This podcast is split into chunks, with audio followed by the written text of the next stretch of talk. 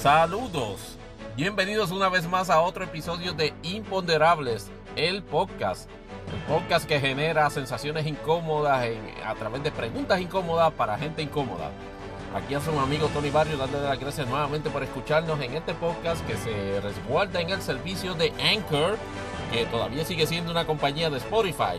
Y para preguntas y comentarios este, a nuestra dirección de correo electrónico info-podcast.yahoo.com. Les agradezco ciertamente toda gestión este, de escucharnos en este podcast. De verdad, bien agradecido por ello y de verdad bien agradecido este, que, que compartan el enlace con sus amigos, este, familiares, enemigos y, y vecinos. No necesariamente, por supuesto, en ese orden. Eh, seguimos en este, en este podcast eh, analizando pues todo lo que pasa en, el, en Estados Unidos, Puerto Rico y nuestro segmento de imponderables.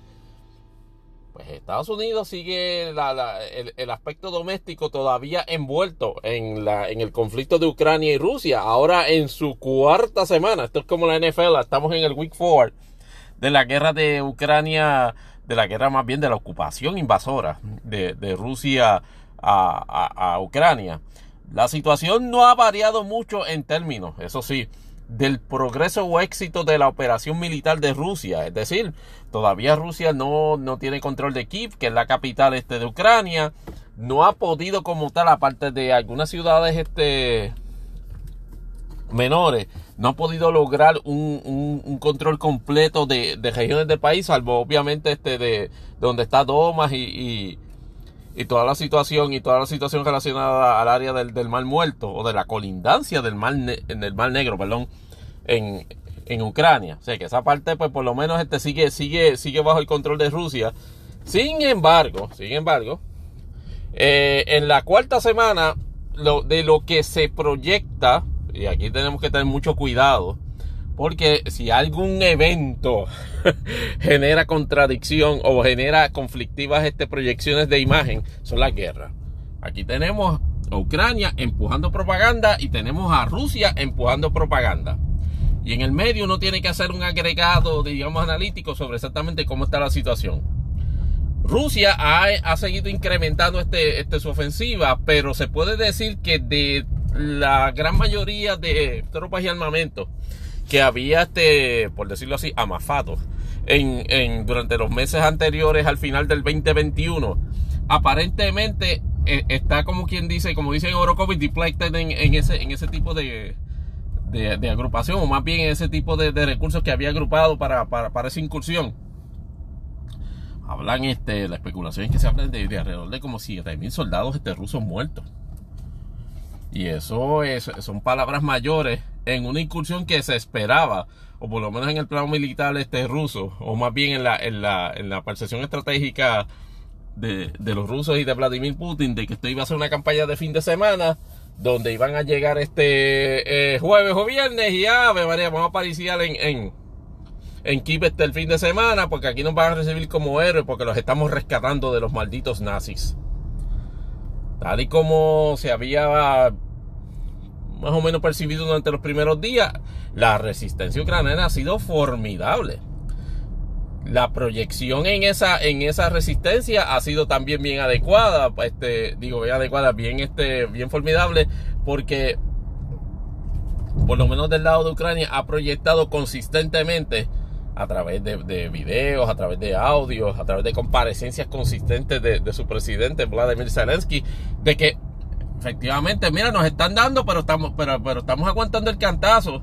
Y aquí eh, a, lo, a, lo, a los Steve Rogers, we can do this all day. Aunque no necesariamente, porque Rusia, a, a, teniendo consideración de eso, de que sus recursos este para, para la operación han bajado, ha incrementado la, el nivel de, por decirlo así, de daño civil a través de, de repetidas, o sea, de un incremento de repetidos ataques con mayor intensidad y mayor devastación, lamentablemente, a, a centros este urbanos civiles en, en todas, en, en, en, muchas ciudades en Ucrania. Y, y, han tenido este resultados devastadores. Y ha creado ciertamente una crisis humanitaria donde me parece que ya, ya vamos este, como para casi, casi dos millones de, de, personas que, han, que se han exiliado este se han exiliado este pues obviamente este huyéndole a los horrores de la guerra en Ucrania.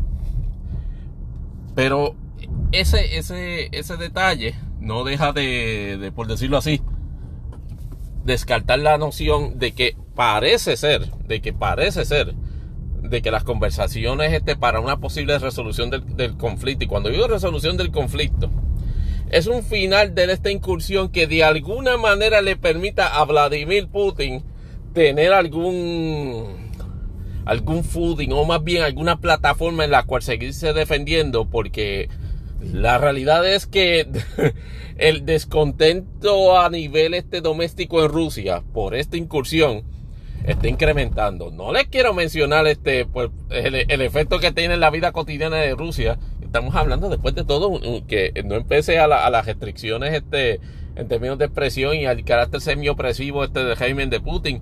Esencialmente estamos hablando de un de una de una sociedad altamente capitalista este este y, y, forjada en forjada en los últimos 20 años en libre empresa, ¿ves, mami? ¿Qué 20 años? En, en, los últimos en los últimos 30 años.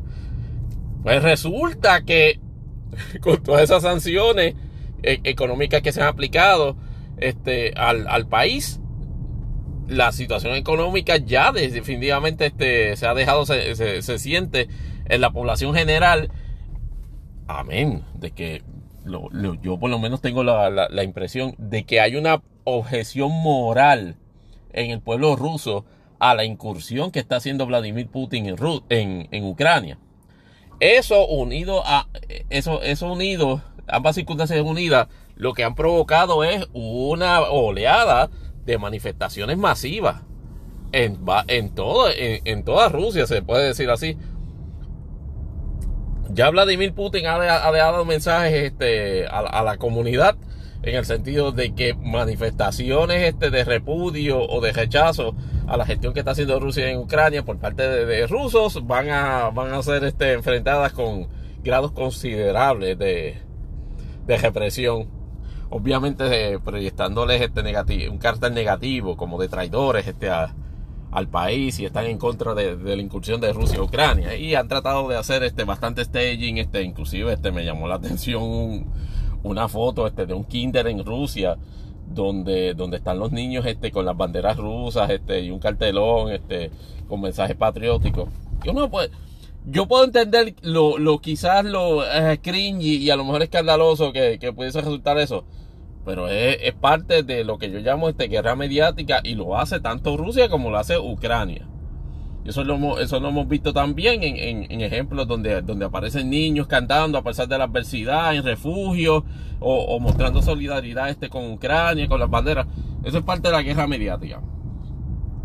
Pero volviendo a las posibilidades de que se logre un, acuerdo, aparentemente ya, ya Zelensky ha dejado, ya es, es más categórico en, su, en, en, la, en la proyección de que, de que Ucrania no va definitivamente a pertenecer a la, a la OTAN. Y cuando digo que no va a pertenecer a la OTAN es que de que no, de que no quiere proyectar no desea proyectar como parte de la posible solución del conflicto la misión de Ucrania a la, a la, OTAN. Por otro lado, aparentemente Vladimir Putin y, este, Rusia han proyectado eh, quizás no una insistencia tan, tan marcada a la condición de que Ucrania se desmilitarice. Yo entiendo que eh, en términos realistas eh, es virtualmente imposible, particularmente ahora, pero como parte de las, de las conversaciones o de la noción transaccional que se va adquiriendo sobre, sobre ese asunto, ha dejado entrever de que, de que la desmilitarización de Ucrania ya no es este sine qua non para, para, para, para que se llegue a un acuerdo este en, en, en cuanto, a, en cuanto a, este conflicto. De nuevo, a, a mi, mi, impresión es que, por lo menos este, en mi, mi eh, en mi análisis geopolítico de dos, de dos chavos, pero tú sabes, dos, ni de dos chavos, de dos jublos. mi impresión es que a esta incursión, por lo menos a Rusia en términos de recursos, lo que le queda es otro mes más. Eh, eh, bajo esa premisa, en términos de la disponibilidad de recursos, porque Rusia no puede coger un ejército de básicamente un, millón, de personas, o un millón y medio más o menos, hacer un deflecting o hacer un desgaste tal que lo, que lo vulneralice en, en, en caso de cualquier otra incursión. Por ejemplo, por ejemplo, hay este la disputa este con Japón por, por, unas islas que tienen este en su en su en su en su frontera y pudiese ser la, la, posibilidad de que, de que, de que Japón pudiese este, tomar aprovechar la situación y tomar control de esas islas.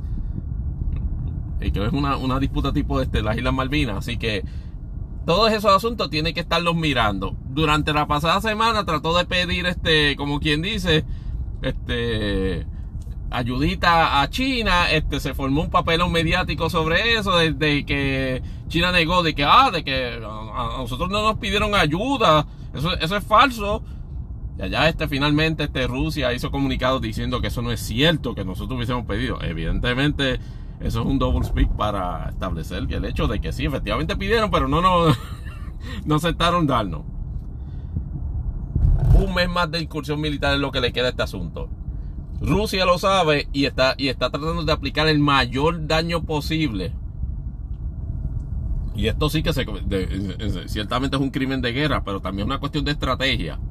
Forzando a que, a que, a que Zelensky y Ucrania se muevan positivamente a, conceder el mayor grado de concesiones posible en, esa negociación yo no creo, y de la misma forma que yo entiendo que Rusia no le queda más de un mes este, para, para agotar recursos en esta operación militar, porque después de todo le, le, está creando un riesgo político doméstico a Putin.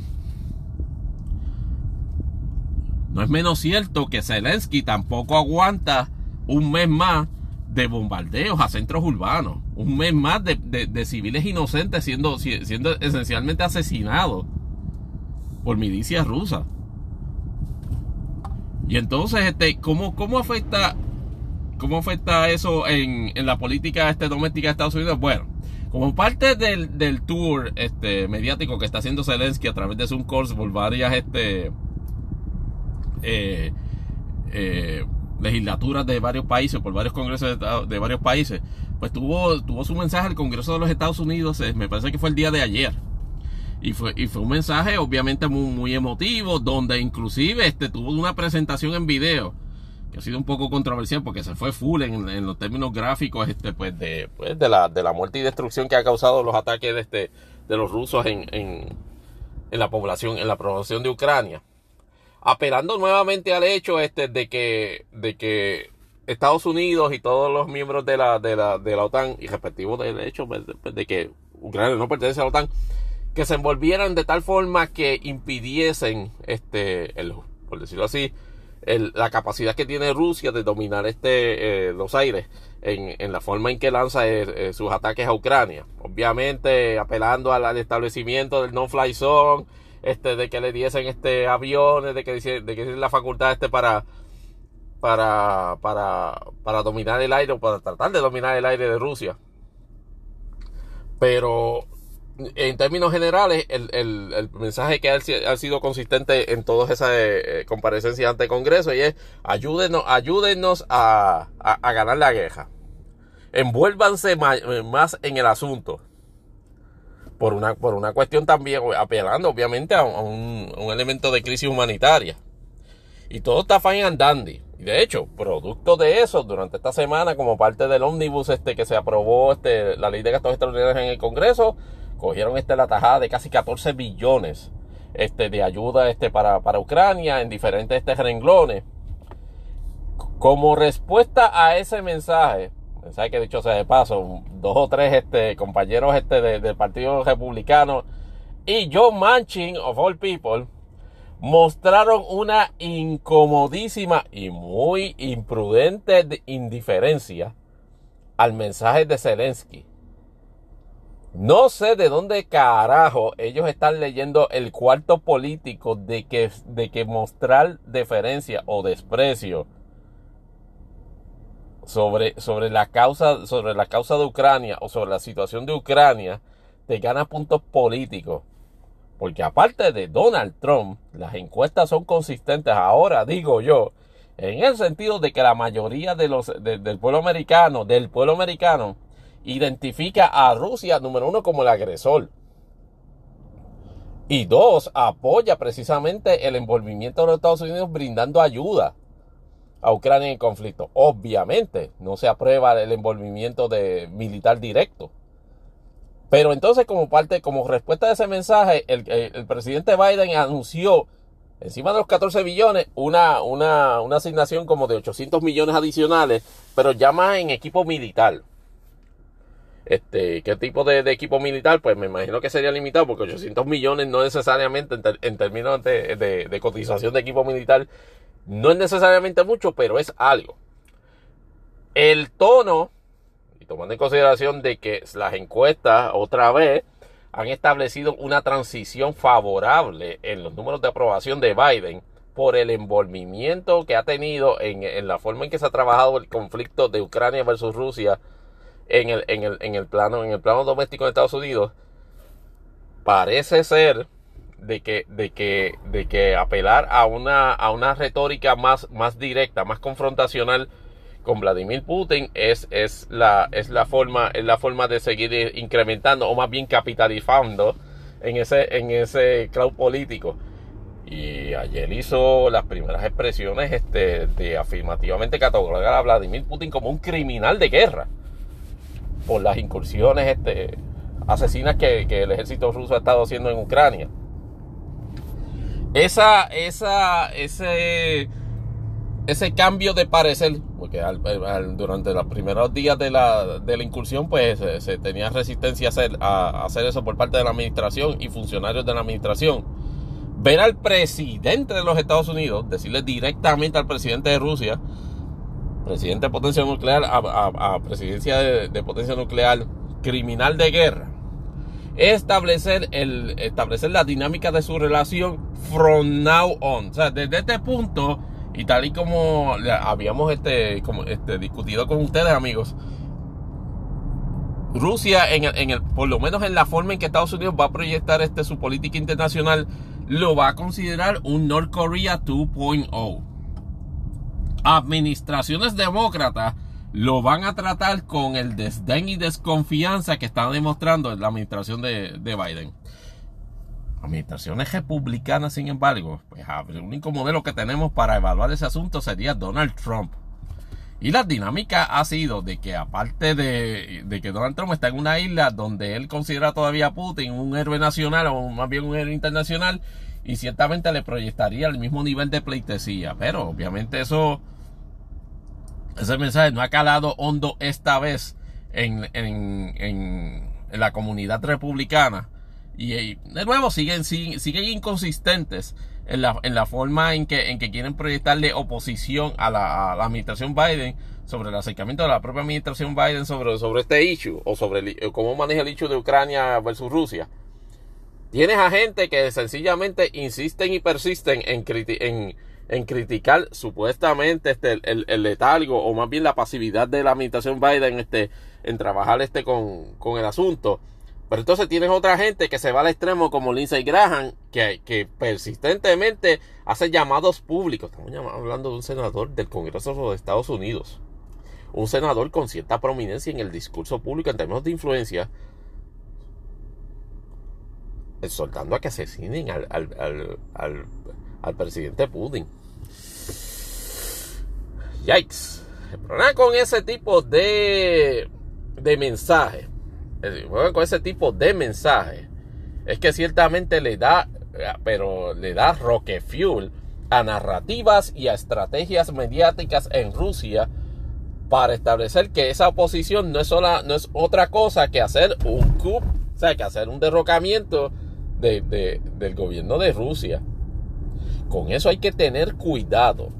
Obviamente, se, se, se recibe con entusiasmo todos esos movimientos, este, digámoslo así, eh, de resistencia o de eh, intentar derrocar el gobierno de Putin. Pero usted desde otro gobierno organizado solicitar el asesinato del, del presidente de, Rusia, usted en términos políticos expone, pone a Estados Unidos en el spot, pone una narrativa peligrosa sobre cualquier cosa que en el futuro pudiese pasarle precisamente a Putin. Una persona que, Vladimir Putin, una persona que tiene que haber tomado 200 millones de contingencias este, precisamente para, para el caso de que haya una incursión este, negativa en su, en su gobierno o una sublevación. Así que esa parte debe estar tranquilo. Pero el, pero pero el, pero el mensaje eh, eh, eh, es, un, es, un, es hasta cierto punto y manera un regalo para, para la causa, para, para, su causa y para su proyección de imagen en, en, el mundo, de que no empiece a eso y no empiece a que lo que está tratando, según él, y él está equivocado, pero está haciendo un ejercicio de, de soberanía y de, y de, y de rescate de, de, de, la, de la población rusa este, que vive en Ucrania y de precisamente de salvar a Ucrania de esa incursión neonazi ese tipo de pedidos no, no le, ayuda a él y, desayuda a los Estados Unidos. Antes de, seguir con, el próximo segmento, estoy, estoy claro de que la situación entre de Ucrania y la manera y la manera que se está manejando este asunto le seguirá beneficiando a, a Biden en la medida de dos cosas. Número uno, que Zelensky ha bajado la retórica un poquito este confrontacional este con Biden. Y aunque, y aunque sigue en el por favor ayúdame, por favor ayúdame, ha, ha, sido consistente en agradecerle a él y a los miembros de la OTAN el, envolvimiento en, de ayuda. Obviamente no toda la que quisiera él recibir este, para su país, este, pero, pero el envolvimiento este, consistente este, de Estados Unidos en el asunto es agradecido. Y eso le, está, le está redundando en puntos políticos este favor de Biden en la, en la medida en que no ha requerido la intervención de tropas americanas. Y eso es bien importante. Y eso es un hecho que ciertamente bajo ninguna circunstancia la administración va a ceder. Ese es el red line en términos de ¿va a haber activación este de tropas? No, bajo ninguna circunstancia aquí no va a haber activación de tropas. A menos a menos, y esto pudiese ser también una situación de endgame, que yo entiendo que Rusia no está en posición de llevar a cabo precisamente porque no sería práctico. Pero si desde es la, única manera que se da esa situación, volvemos a reiterar y de hecho, este, eh, eh, yo, si, si, yo estoy así, yo no me quiero imaginar a, a, a, pobre Tonita Orland, este, allá en su podcast, este, con voz en cuello, mano, aquí se ha dicho 20 veces no va a haber intervención de OTAN hasta que no se metan en territorio de OTAN. Aunque Kamala Harris el otro día ha dado un resbalón en, creo que fue en Polonia, en una, en, su comparecencia. Y, y, y, por ejemplo dijo de que, de que, de que se iba a defender la soberanía este de, de Ucrania, este, y que la OTAN y que lo, y que la OTAN apoyaba eso, o algo así. La, la, la, la, la, declaración fue desacertada. Agraciadamente no tomó la prominencia en términos negativos políticos este, que, que hubiese esperado en, en, otras instancias, pero sí fue, fue negativo. Pero la gallina sigue valiendo 20 pesos y la inflación sigue subiendo. ¿Qué va a hacer Biden? ¿Biden está logrando algo con este asunto? Está creando una distracción. O sea, la administración Biden está utilizando el hecho de Ucrania para dos cosas. Número uno, para crear una distracción de la discusión pública, precisamente por el, por el nivel descomunal de inflación. Y dos, y eso lo discutíamos con ustedes amigos en el, episodio anterior de Imponderable, es de si efectivamente se está usando a Vladimir Putin de chivo expiatorio para empujar un elemento doméstico este, relacionado a la inflación. Pues claro que sí. Ah, que, y, que, y, los y que los republicanos se dieron cuenta. Claro que sí. Eh, hay, un, hay un video donde tratan de insinuar de que Peter Dushi, el reportero de Fox, pilló a, a Eso, eso nunca va a pasar.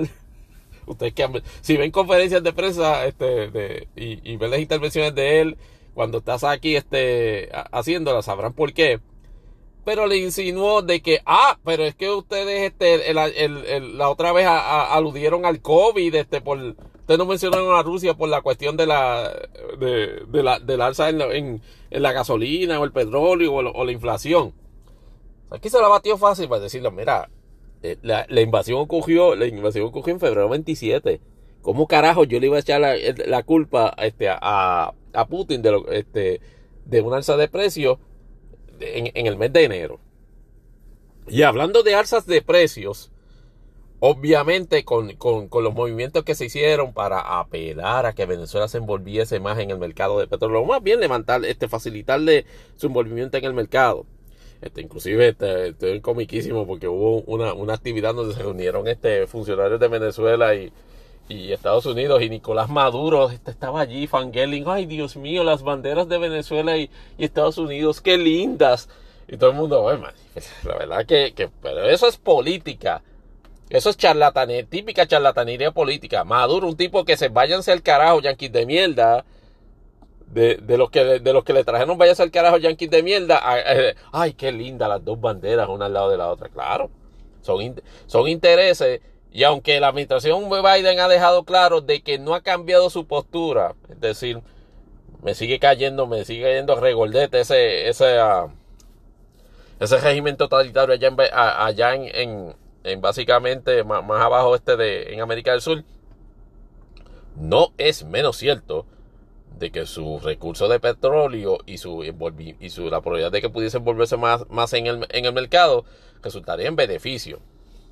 Eso en unión a que efectivamente abrió, este, hizo, hizo acceso o, este, reservas de su petróleo este, que, que mantiene el, barril de petróleo ha experimentado una baja de por lo menos casi 30%, como de 125 hasta otra vez en, en los tiempos de Navidad que nos incomodaba a 101. Ustedes no van a creer qué ha pasado con el precio de la gasolina. Estados Unidos está teniendo un microcosmo de lo que pasa en Puerto Rico. Y me da gracia oír a los analistas discutirlo en los mismos términos. Eso hace, hace como una semana. La gasolina sigue, siguen 5 y 6 pesos. Y la discusión, eh, a tal, tal es la, la charlatanería en ese sector de, de, de, la, de, la, de la distribución de gasolina a nivel doméstico, que el propio este, eh, eh, Biden en tweets ya lo tiró al medio, o más bien le recriminó a esa industria de que miren, aquí, aquí el petróleo bajó, bajó este 25 pesos el barril y ustedes me están vendiendo todavía la gasolina a, a, a casi 6 pesos el galón. A 5 o 6 pesos el galón. Y entonces eso, eso es un pushback que, que, es necesario en virtud de la, de, lo, de la evidente manipulación del sector de distribución mayorista y, detallista de, gasolina en los Estados Unidos, que por cierto eh, es la idéntica situación en Puerto Rico, que por cierto ha encontrado este Biden en, esa posición aliados inusitados. El otro día ya, ya eh, la, la, la este, este individuo que supuestamente es juez, pues yo no, yo no me explico cómo una mujer tan charlatana este, este puede haber llegado a una, una, posición de, de, juez, este eh, Jim Pirro. Que por cierto, tampoco sé por qué Fox News los tiene en los de Five, pero estaba teniendo una discusión con Gerardo Rivera, donde Gerardo Rivera les estaba, le estaba diciendo, miren, esa es la realidad. Aquí está bajando el petróleo, pero los, los, los, de, los de gas están empujando el el, galón a, 5 y 6 pesos, ah, evidentemente una manipulación, están, están, están arañando de más. Y entonces Pirro por poco le da, le da, una apoplejía allí en pleno set, porque eso es, eso es un talking point de Biden. Y ellos no y los republicanos no pueden con la idea, porque la noción que se tiene es que eh, ellos creen que con el stickercito de I did that, este, poniéndolo al lado de las bombas, que sí, que es una campaña y es una estrategia este, simpática. El problema es que eso te rebota en el segundo en que empieza a bajar la gasolina. Y el detalle es que el mercado de petróleo está forzando a los detallistas a hacer eso. Y pasa situación idéntica en Puerto Rico. Ahora no, nadie quiere bajar la, nadie quiere bajar la gasolina a, a los 3, a los 3 y, y, y 50 que está a bajar. Otro tan pronto en los mercados de, petróleo el barril se meta a, menos de 100 dólares, tan pronto eso suceda, bien sea temporal, la gasolina tiene que bajar nuevamente a menos de 3, a menos de 4 dólares el, galón en Estados Unidos. Y el pushback es una, es una forma que hace tiempo que debió haber hecho la administración Biden para, para, para, para contrarrestar esa negativa que ciertamente está percolando efectivamente en la, en, en su, en, en, la noción que se tiene sobre sus niveles de aprobación, que curiosamente por el envolvimiento este de, de, de, Biden y la forma tan este, eficiente que ha trabajado el asunto de Ucrania, o relativamente eficiente, ciertamente ha tenido un mini bounce en, en los números.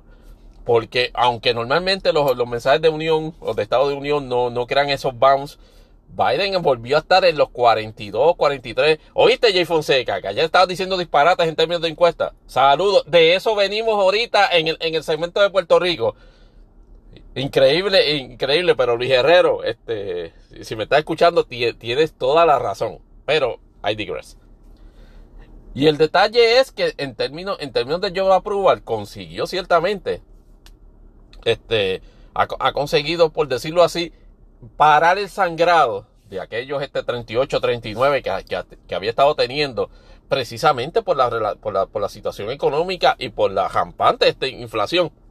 Aquí viene entonces este, a tratar este de, de, ayudar aún más en eso, pues el anuncio del Fed de que finalmente este, este, anunció su primera alza en intereses de creo de 0.25%.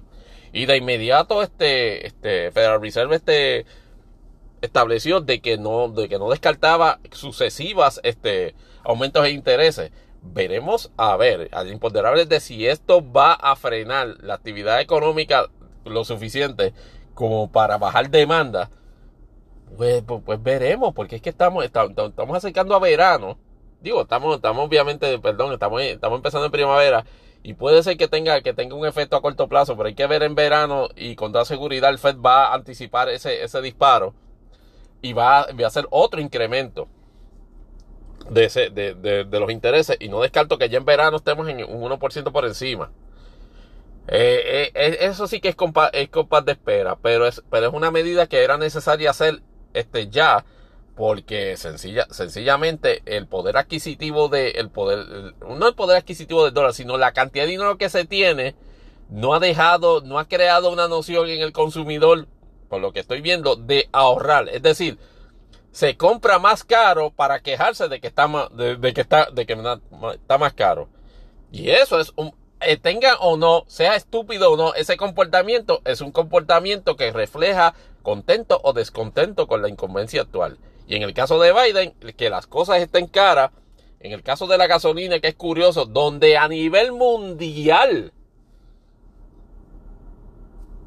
Italia creo que está, creo que está a 6, 7, 6, 7 8, 9 pesos el galón.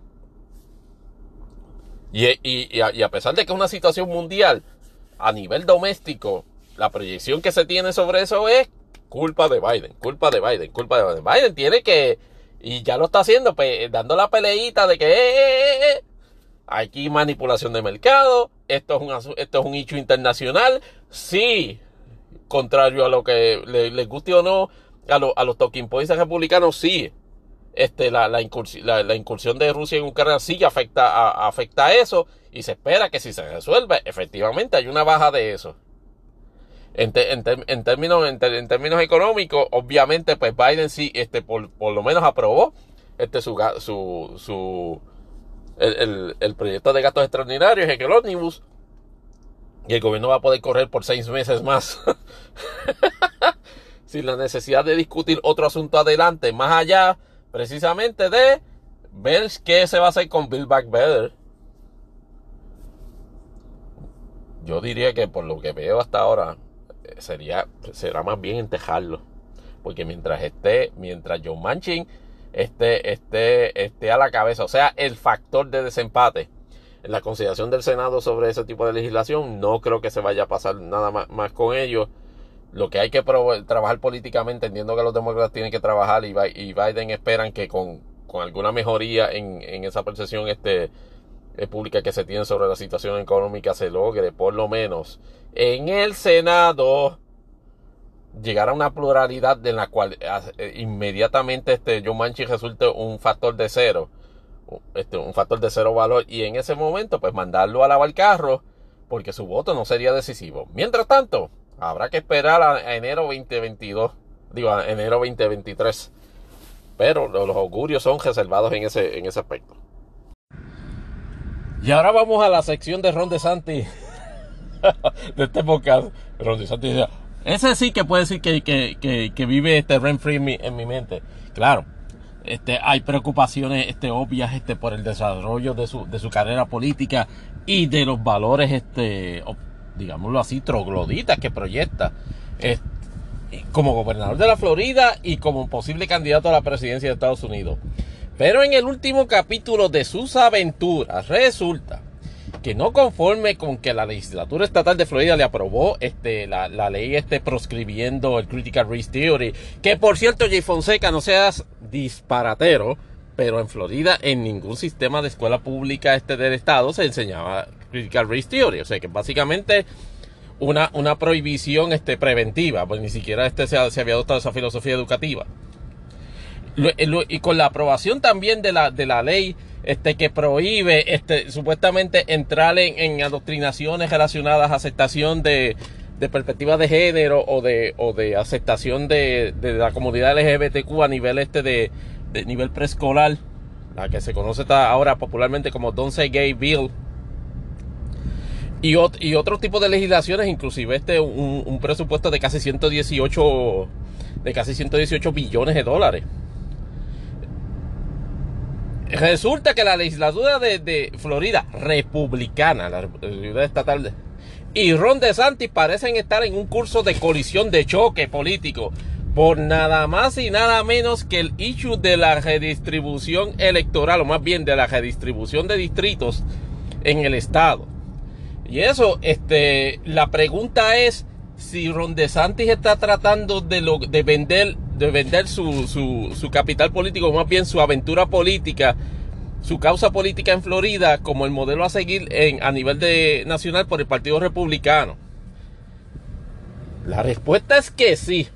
Vamos a ver, vamos a ver si podemos contestar también si tiene mérito esa posible victoria. Pero en resumen, de un tiempo para acá, por determinaciones este del Tribunal Supremo de Florida, se creó una ley este, este, para, para conceder este, un trato justo en la redistribución electoral de los distritos este, que componen el Estado, donde se eligen, me parece que también este, eh, legisladores estatales y, por supuesto, legisladores congresionales. Este, en este caso, representantes. Y entonces, eh, eso, eso ocurrió, me parece que hace como 10 años, luego de una, de una litigación bastante, bastante intensa en donde obviamente había cuestionamientos de que el proceso que conocemos más bien por su anglicismo de gerrymandering a momentos en ese momento en ese contexto histórico más bien en ese contexto histórico en ese, momento pues promovía la distribución de, distritos este en el, estado de tal forma que negaban la prominencia de, poblaciones este, de, raza negra o de otros grupos este, étnicos en esa población con el propósito velado de, darles este, la oportunidad de poder elegir candidatos de su, de su que se identificaran con sus valores o con su o con sus circunstancias. El Tribunal Supremo de Florida, este, esencialmente en, en, en, casos que decidió sobre ese issue, determinó efectivamente este de que de que no se de que el, el proceso de gerrymandering con connotaciones o usando un criterio racial efectivamente era una cuestión de la, eh, era un asunto de violación a la constitución de, Florida. Y en contexto, en, arroz y usted no puede distribuir distritos electorales para negarle a gente negra, para negarle a gente latina prominencia en, en, en, un distrito en el cual puedan elegir personas que son de su, de su condición y efectivamente este, lograr este, prominencia. ¿Qué pasa? El Tribunal Supremo de los Estados Unidos en 2017, en un caso de, me parece que fue de, de, de, North Carolina, este, determinó de que ese tipo de asuntos, de esa medida correctiva que hace el, Tribunal Supremo de Puerto, de Rico, bueno, es casi casi, el de Florida, si acciones similares no pueden hacerse, o sea, redistribuciones este, de distritos congresionales o de distritos estatales, este, no pueden hacerse eh, basado en criterios de población racial o más bien del componente racial de la, de, la, de la población, a menos que esté estrechamente, por decirlo así, eh, establecido. Por ejemplo, en el, en el caso, en el caso de, Florida, esas redistribuciones se han hecho para establecer que eh, representación en poblaciones predominantemente blancas, digo negras, perdón Creo que en Florida hay alrededor de cuatro de esos distritos. Y entonces Ron DeSantis eh, está lleva, una pelea desde principios del cuatrienio con la idea de que se, se le apruebe un, un, nuevo mapa de redistribución electoral. Y el propósito tiene como resultado neto es la eliminación de dos de, de dos de esos distritos. Me parece que es el de Orlando, donde ahora mismo la representante Val Kelmins es la, es la incumbente, que por cierto, Val Kelmins esperaríamos que abandone el, puesto en, buenos términos, porque va a estar retando a Marco Rubio en el Senado. Honestamente le veo poca oportunidad este, para, para a Marco Rubio en el, en, el del Senado en 2022. Y entonces hay otro, otro representante, me parece que te ha pedido Allison, este, en para el área de Jacksonville. Entonces la legislatura le ha, le ha hecho énfasis, inclusive este, durante el transcurso de la sesión regular que acabó de, terminar, de que efectivamente, por lo menos el mapa que ellos aprobaron, aunque hicieron modificaciones y permitieron algún tipo de ganancia o posicionamiento favorable de los republicanos en él, no eliminaron eh, esos, esos, dos, de, esos, dos distritos. El mapa que, empuja y a, a Tocojón, perdonando, perdonando el francés de, de Ron DeSantis, promueve, promueve y dispone que tienen que eliminarse esos dos, de, esos dos distritos este, congresionales de prominente población negra. La legislatura en su final de, sesión en el estado de la Florida le dijo, mire, eh, hasta aquí llegamos, este, este, esto es lo que hay, en términos de la legislación, este es el mapa que se va a aprobar. Este, y aquí se lo estamos enviando a su aprobación. Y Ron DeSantis ya dijo que iba, que no tan solo eso, va, a convocar una, una, sesión extraordinaria de la legislatura de Florida para que se vote a la enmienda del, del, de ese mapa, para enmienda a que el mapa de redistribución electoral se haga conforme a lo que él está exigiendo o de lo contrario va a vetar cualquier otra legislación diferente que a su escritorio llegue. Entonces, pero, pero ¿cuál es el emperifollamiento de, de Ron DeSantis en cuanto a eso? Pues Ron DeSantis aparentemente y su gente han olido sangre en el agua y piensan que cada escaño que puedan ganarle o, en, en a los republicanos o quitarle a los demócratas, porque casualmente esos incumbentes en esos distritos negros todos son demócratas pues de cara a las elecciones de medio término de 2022, Ron DeSantis quiere aplicar aparentemente un one-two punch. Mire, por un lado, tomo este, logramos que Florida vuelva a ser un elemento este clave en una victoria republicana, en este caso dándole el control al Congreso, si logro este, privar a esos dos distritos este, de representación demócrata. Y por otro lado, siendo yo el autor intelectual de esa patraña, pues políticamente me sube el cloud a nivel nacional. Tomen en cuenta lo siguiente, no empiece a, a los niveles altos de aceptación que, que Ron DeSantis tiene en Florida, básicamente sobre 52, 53% de para aprobar. A lo cual yo entiendo que tampoco merece, pero es una, es una situación, es local politics y local politics dicta eso. Eso tampoco se puede negar. Ron DeSantis este se, se, proyecta este, trogloditamente conservador, bien inclinado a discriminar o a proyectar discrimen este, contra minorías este, en, todo, en toda legislación o en todo, o en todo, o en toda agenda este, de gobierno que, que plantea. Aún así, aún así, yo, yo reconozco que en este momento por lo menos y en términos de, de la percepción que se tiene como gobernante, yo no veo un backlash de poblaciones latinas que deben haber sobre, sobre qué sé yo, como casi 2 millones en, en, Florida de los 11 que, de los 14 o 15 que viven. No veo, no veo una prominencia de backlash en cuanto a eso. Y las razones se, se ponen explorar, eh, las hemos explorado en, en tan, tan, tan al principio como en el episodio 1 de este podcast. Obviamente diferentes nacionalidades vienen con diferentes idiosincrasias sobre ese hecho. En el caso de Puerto Rico es la más interesante porque este, y, es motivo de, examinar quizá con mayor detenimiento en, otros episodios. La gente de Puerto Rico llega, aparentemente llega, llega a Florida con un nivel alto de, de apatía al elemento político nacional, por las razones que sea. Pero las veces que entonces se envuelve más, de, más frecuentes que, que, raras tienden a envolverse, por lo menos en Florida, en, la, en adoptar percepciones este, republicanas. Veremos ahorita más adelante en el episodio si eso es uno de los motivos por los cuales este nuestro amigo, nuestro amigo Jay Fonseca está cambiando este está cambiando de brand, está haciendo una evolución medio, medio nefasta, pero eso, eso, va, eso va ahorita.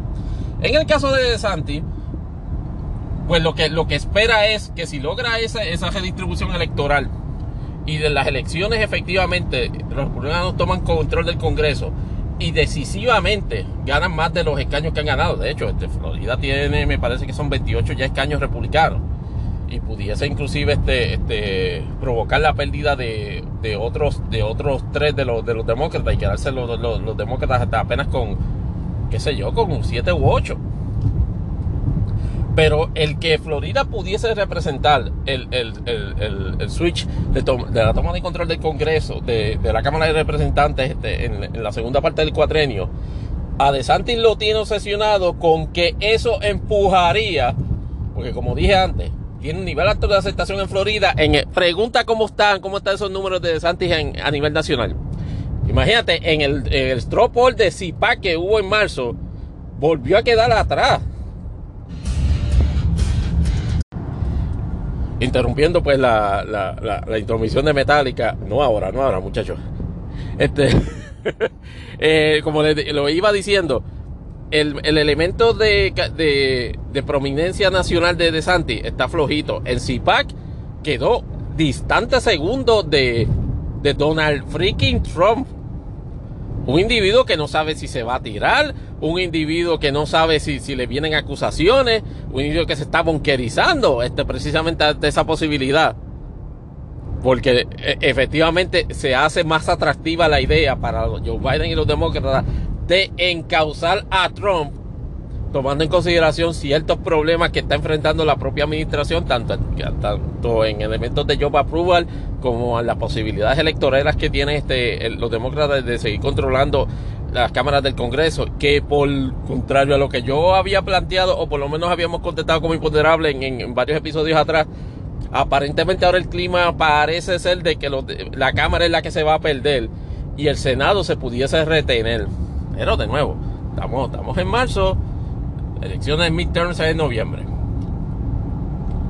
Pues DeSantis este, quiere este, superar esa dificultad que ha tenido en aceptación a nivel nacional, particularmente en el liderato del GOP, que no lo toma muy en serio como alternativa, porque hasta cierto punto y manera lo consideran más trompiano que Trump.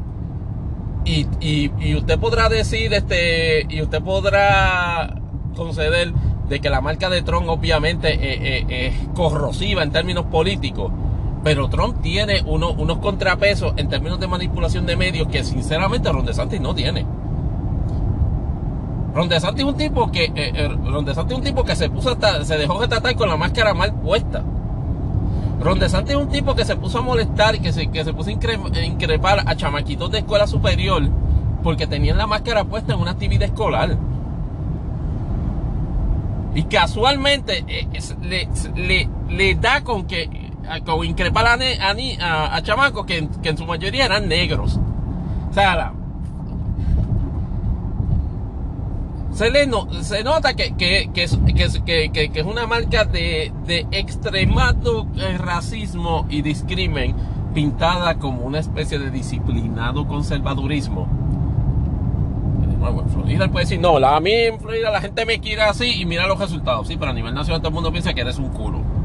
No tienes break. En, términos nacionales, tú básicamente pierdes Nueva York de, arranque, pierdes California de arranque, pudieses perder Texas de, este, para los republicanos.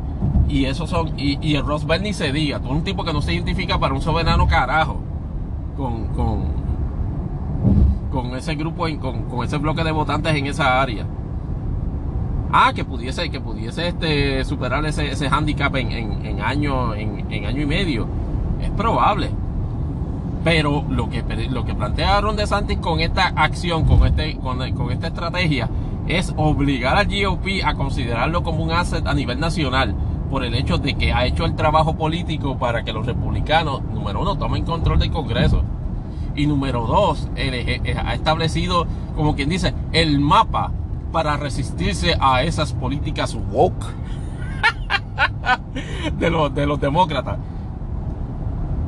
eh, eh, un, un punto que ciertamente en, contra cierto sector demócrata funciona. Esa es la realidad. Contra, el problema es que Joe Biden no, no, es, no es progresista.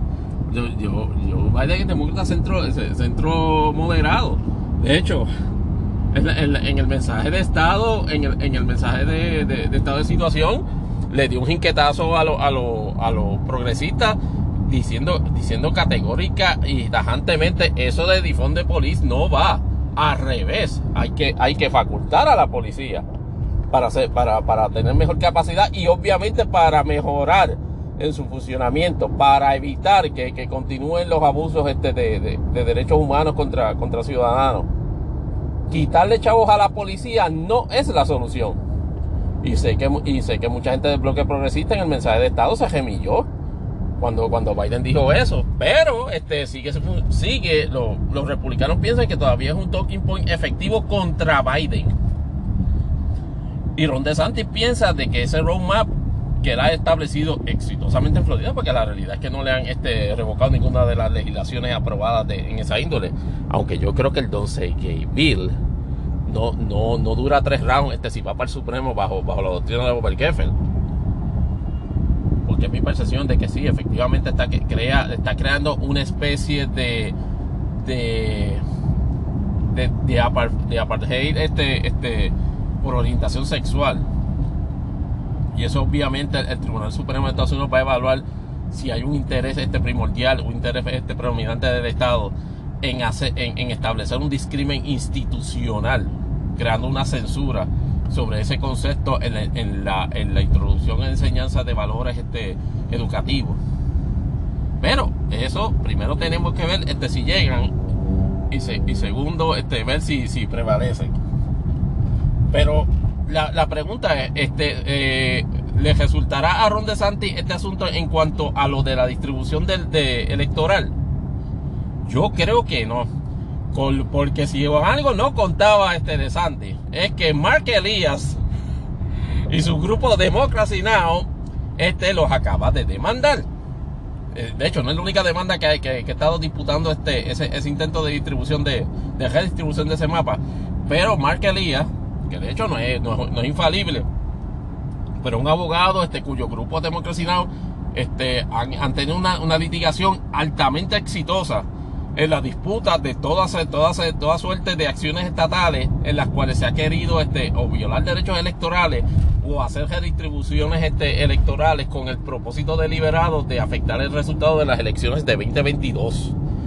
Va a ser interesante porque Mark Elías eh, es un tipo bastante media savvy eh, y es del, es del tipo es del tipo es del tipo que, que Ron o sea, que, que, se le puede meter cómodo debajo de la piel a Ron DeSantis. Porque no, Ron DeSantis es un tipo de proyección débil, mediática en realidad. Ron, Ron, no aguanta, no aguanta, no tiene mucha tolerancia en televisión nacional. Obviamente cuando va a medios estatales se pone mal criado. Eso es tipo, estilo guillito. Pero, pero, pero, ¿cómo se va a desarrollar esa litigación? y cómo, y cómo, y cómo en términos mediáticos puede Democracy Now! y Elías brindarle un doble golpe. Primero ganándole el caso en corte y luego ganándole el caso mediático. Va a estar la, la mar de interesante. Sin embargo, como digo una cosa, digo la otra.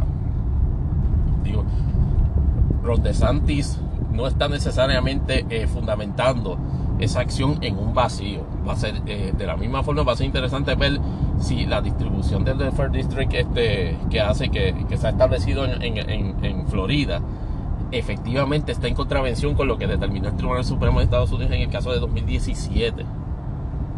Florida dice, yo tengo, yo estoy haciendo esta distribución para evitar que, que eh, para, para, evitar este, falsas representaciones en grupos este, con predominante población de un grupo específico racial. De Santi está diciendo que Orlando, que ese es de Orlando y el de Jacksonville, no, no tienen este, poblaciones predominantemente negras. Eh, va, vamos a ver qué, qué, qué, pasaría, qué, va a pasar particularmente ahora con, con la acción este de, de, Mark Elías y si efectivamente logra Ron DeSantis este, este, volver a cambiar el mapa, ponerlo a su favor empujar, a em, empujar, empujar su gestión a Florida como exitosa para el Partido Republicano y subir su cloud nacional, llevando al JOP a la, a la ineludible conclusión de que tienen que dompear a Trump y hacerlo a él, a él, el próximo candidato a la presidencia de los Estados Unidos. Antes de eh, pasar de lleno el tema de, a los temas de la isla del encanto, les tengo una actualización relacionada a Estados Unidos y particularmente al hecho de la conversación que tuvieron esta mañana el presidente Biden y el presidente Xi de China, este, relacionadas a toda la situación este, de Ucrania y Rusia. Y aparentemente la conversación eh, del consenso que podemos hacer de ambas versiones de la misma da a entender de que, de que China, por obvias conveniencias políticas, y es en el sentido de que no le interesa este, estar tan cerca de, de, una situación tan conflictiva que pudiese afectar este, precisamente este, sus propios intereses en el, en el desarrollo y en el ahínco que está teniendo en, a nivel mundial, en el plano más bien comercial y económico le pidió a Estados Unidos este que, o por lo menos le, reafirmó su compromiso de lograr algún tipo de arreglo o, cese en el conflicto entre, entre Ucrania y Rusia. Y fue categórico en eso.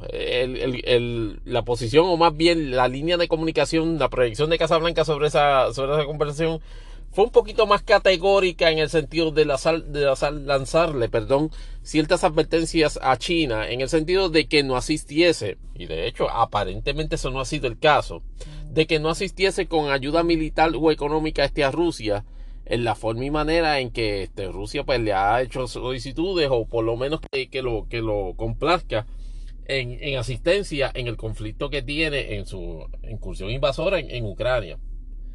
Yo en ese sentido, pues, obviamente eh, es, más bien una cuestión también de pantalleo de la administración de Biden. No de, no de pantalleo deshonesto, pero es un pantalleo en donde se le reitera de que precisamente no, no intervengas directamente. Y yo entiendo que a lo que se, se, debe circunscribir la administración Biden cuando hace esa advertencia a China es precisamente que, mira, estamos claros que todo el mundo aquí va, no va a pasar de mandar tropas porque en ese sentido los Estados Unidos ha estado brindando niveles diferentes de ayuda a Ucrania, salvo el envolvimiento directo de tropas. Yo me imagino que en esos términos es que se refiere Biden cuando le hace advertencias a China de, no asistir a Rusia en cuanto a eso. Porque como nos enteramos la semana pasada, aparentemente ha habido comunicaciones del gobierno ruso en ese sentido en virtud de la de la manifestación de ese acuerdo de cooperación, esa amistad sin límites profesada entre Vladimir Putin y el presidente Xi, me parece que a principios de año. Perdón, y este, el hecho de que precisamente venía Rusia como quien dice, ah, mira, este, necesito tomarte la palabra con respecto a eso. Y aparentemente el gobierno de China no se lo aceptó. Así que veremos a ver qué pasa en, en los próximos días, a ver si efectivamente llegan a un entendido y permite a los Estados Unidos que China entre en, una fase mucho más activa como mediador en, este conflicto. Pero, para serles sincero, y me pueden corregir este los muchachos nietos, este, si está, si está escuchando me puede, me, me, puede dar este feedback en cuanto a eso. Pero para mí que históricamente China no es precisamente una nación muy dada a, a, entrar como mediador en este tipo de conflicto. Obviamente tiene una, tiene una, este, digámoslo así, urgencias en el plano internacional que le, que le, que le motivan a, entrar precisamente en ese rol en este momento, pero eh, por eso no se puede descartar este, pues, la contribución a eso. Pero entonces ya de lleno en Puerto Rico, resulta que eh, nuestro gobernador eh, Pedro Pierluisi resulta que quiere que, que, entiende que Puerto Rico ahora es una, una tienda de ropa, es decir, es la nueva era, luego de que efectivamente se eh, se, se, aprobó. Y es el entendido de que aparentemente ocurrieron estas desestimaciones este, de, la, de las apelaciones que se, que se han hecho, o por lo menos de las paralizaciones que diversos grupos de interés habían este, eh, hecho en, en, sentido de pues, este, disputar los efectos este, del plan de ajuste de la, de la deuda que se había anunciado este, hace más o menos un mes atrás. Y para propósitos del cumplimiento de los términos, según lo había aprobado la juez Swain, el día, la semana pasada se cumplió la fecha en la cual se tenían que llevar a cabo ciertas acciones. Y el gobernador ya, este, con bombos y platillos, y tratando de capitalizar de forma mediática en ese asunto, hizo como un anuncio tipo mensaje de Estado, donde dijo que en cumplimiento de las disposiciones del plan de ajuste se iban a hacer unos pagos y unas reposiciones este de, de, beneficios no percibidos durante cierto término y que esto iba a comenzar una nueva era en la cual pues no íbamos, íbamos a tener solvencia económica y de hecho celebró la, la entrada este, este de, de, ciertos de ciertos tipos de bonos de, del gobierno de Puerto Rico al mercado y, y, y, y se, hubo un trascendió en los medios este, la, la, la prominencia con, con, y, la, y la positividad que se recibió en el, en, el, en el mercado de bonos, la reentrada a Puerto Rico en cuanto a eso.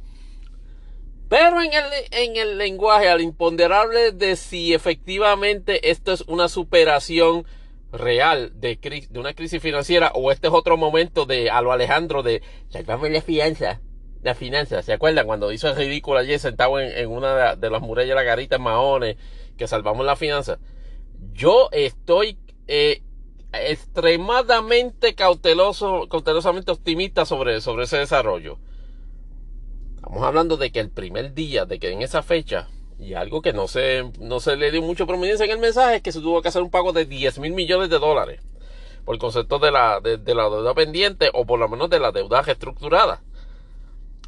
y el otro detalle que, que, que aparentemente la administración de Pierluisi está tratando de jugar un poquito de espejos y sombras con él, es en el hecho de que este no es el único asunto pendiente a resolver en términos de deuda extraordinaria este, del gobierno o de corporaciones públicas queda lo que aparentemente es el hipertostón de la deuda de la Autoridad de Energía Eléctrica. Y eso se anticipa que a menos que, que, que, va, que va, a tener que va a tener repercusiones inclusive este, aún más, más impactantes que no descartarían este inclusive tener que hacer un incremento en impuestos para poder este, este subvencionar el pago de, esa corporación. Recuerden que la Autoridad de Energía Eléctrica como tal sigue siendo del gobierno de Puerto Rico y aquí lo que se ha hecho es un contrato de administración del servicio de distribución de energía a través de Luma.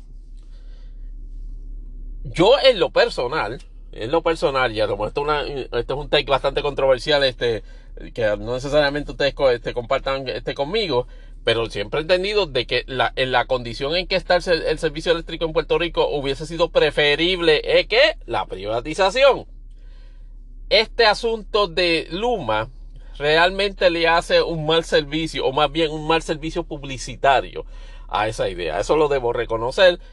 Pero ciertamente yo en esas circunstancias, bajo ninguna circunstancia, un ente nuevo, producto de la fusión de varias corporaciones, creado específicamente para administrar el sistema de distribución de Puerto Rico, no era mi idea ni, es mi idea, ni remotamente cerca de lo que debe ser una administración este, de servicio eléctrico, mucho menos una, una, una, una sesión del gobierno a entidades privadas para el manejo del sistema eléctrico. Pero, eh, aparte de eso, lo, este, hay una, un pequeño detalle que no, no, lo, no lo pero tampoco lo negaron del todo.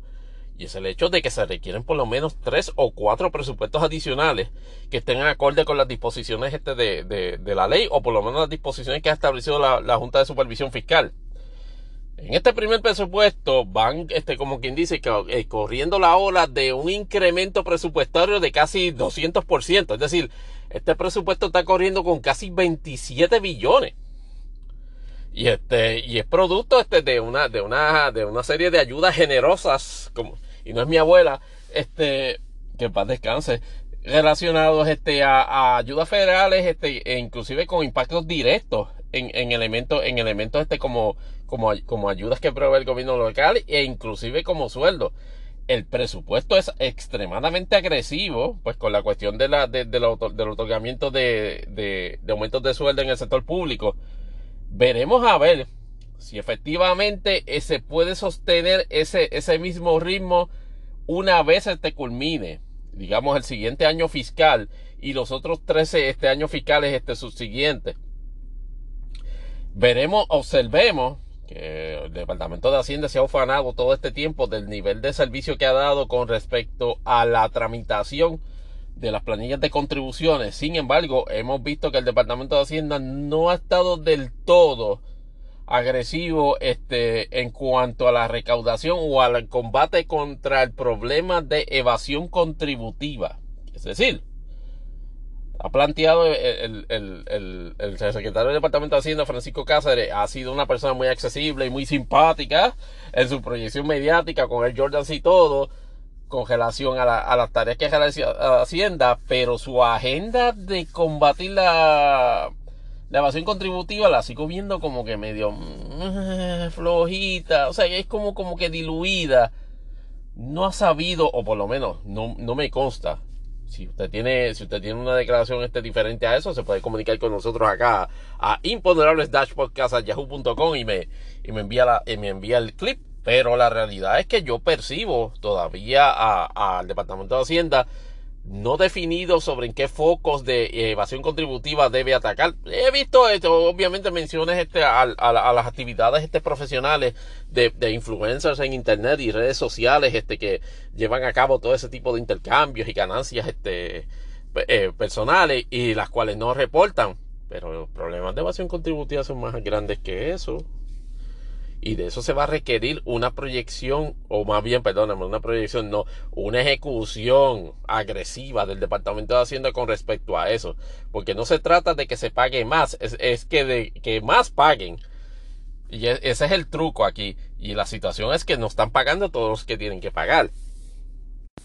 Mientras tanto, eh, el, funcionario imprudente de esta semana, Manolo Sidre, el, director, el secretario del Banco de Desarrollo Económico, pues salió con una serie de tweets este, relacionados este, a, medidas de austeridad para combatir el precio, el alza de precios en, comestibles, perdón, en gasolina. Y por cierto, en, Puerto Rico se ha registrado un, una especie de sube y baja en cuanto a eso. Estábamos este, a 1.7, 1.9, 1.10 este, el litro. Volvimos otra vez a como a 98, 99 y resulta que nuevamente está subiendo. Ya hay una discusión en, en, en, en planos políticos de efectivamente si eso es una manipulación de mercado, tal y como habíamos visto en el, en el, en el segmento anterior. Situación que curiosamente el presidente Biden también este, señala que ya está ocurriendo a nivel de Estados Unidos. Pero en el caso de Manolo Sidre, pues se puso este ton def en esa, en esas este, gestiones en, en, Twitter. Y pues aparte de que fue este recipiente de los más este graciosos este memes este posible y de los, y de los más graciosos hashtags también una situación un poco delicada es que aparentemente en una panadería de la cadena Tostado que eh, precisamente manejaba o solía manejar él y ahora la maneja este pues es su hijo encontraron una granada que no se sabe qué nivel de activación este, este estaba la misma pero aparentemente pudo haber representado este, una, una situación de peligro y se puede catalogar sin lugar a dudas como un atentado. Este es, es eso, es ese tipo de actividad justificada ante las imprudencias que dice el, señor Sidre bajo ninguna circunstancia.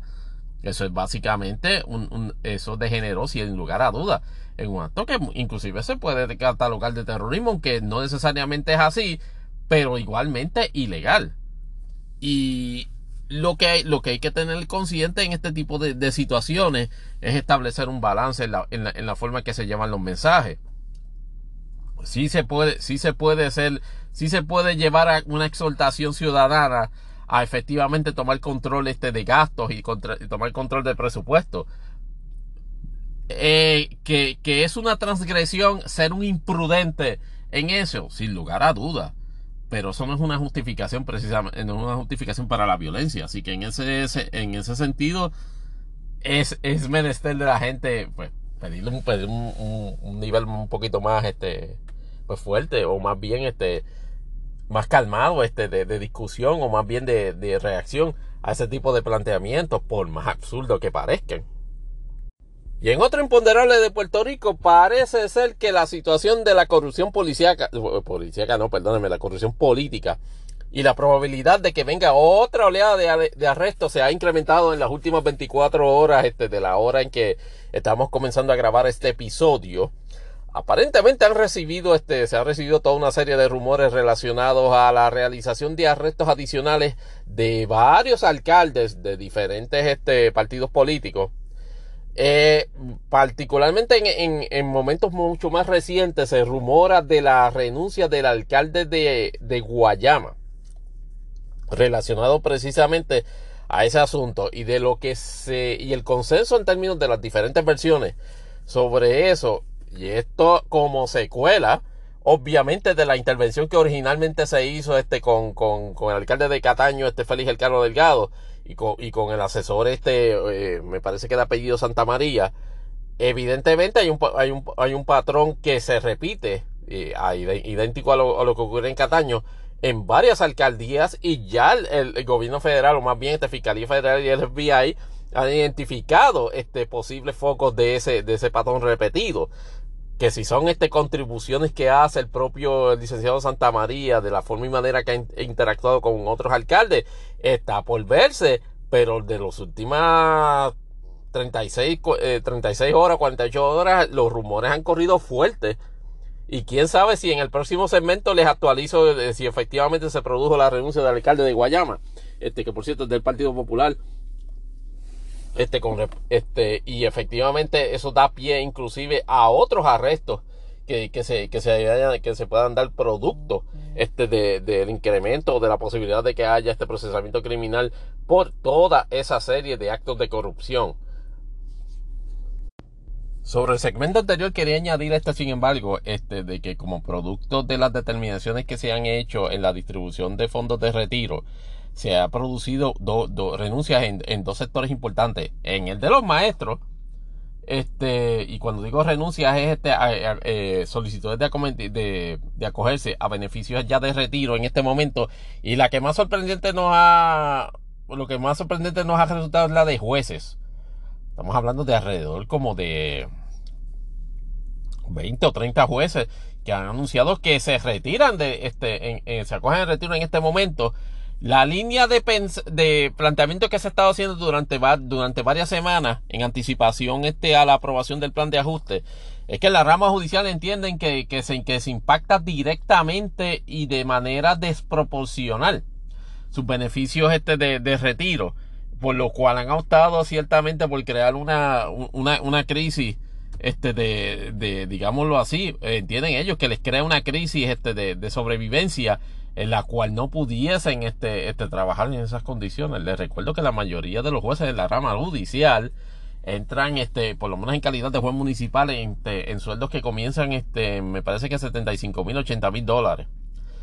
Pero, pero, este, ciertamente se, se ha producido y, pudimos ver este, en, en, en, una comunicación este nombre este, impactante. La juez Rebeca de León es una de las que efectivamente va está anunciando efectivamente no, no entrar este a, a, a cogerse retiro este producto de producto de esta, de esta situación. Eso le crea este ciertamente eh, eh, una, una, una, una, crisis este, hasta cierto punto la rama judicial en la cual tendría que, que, que llenar plazas de 17 jueces.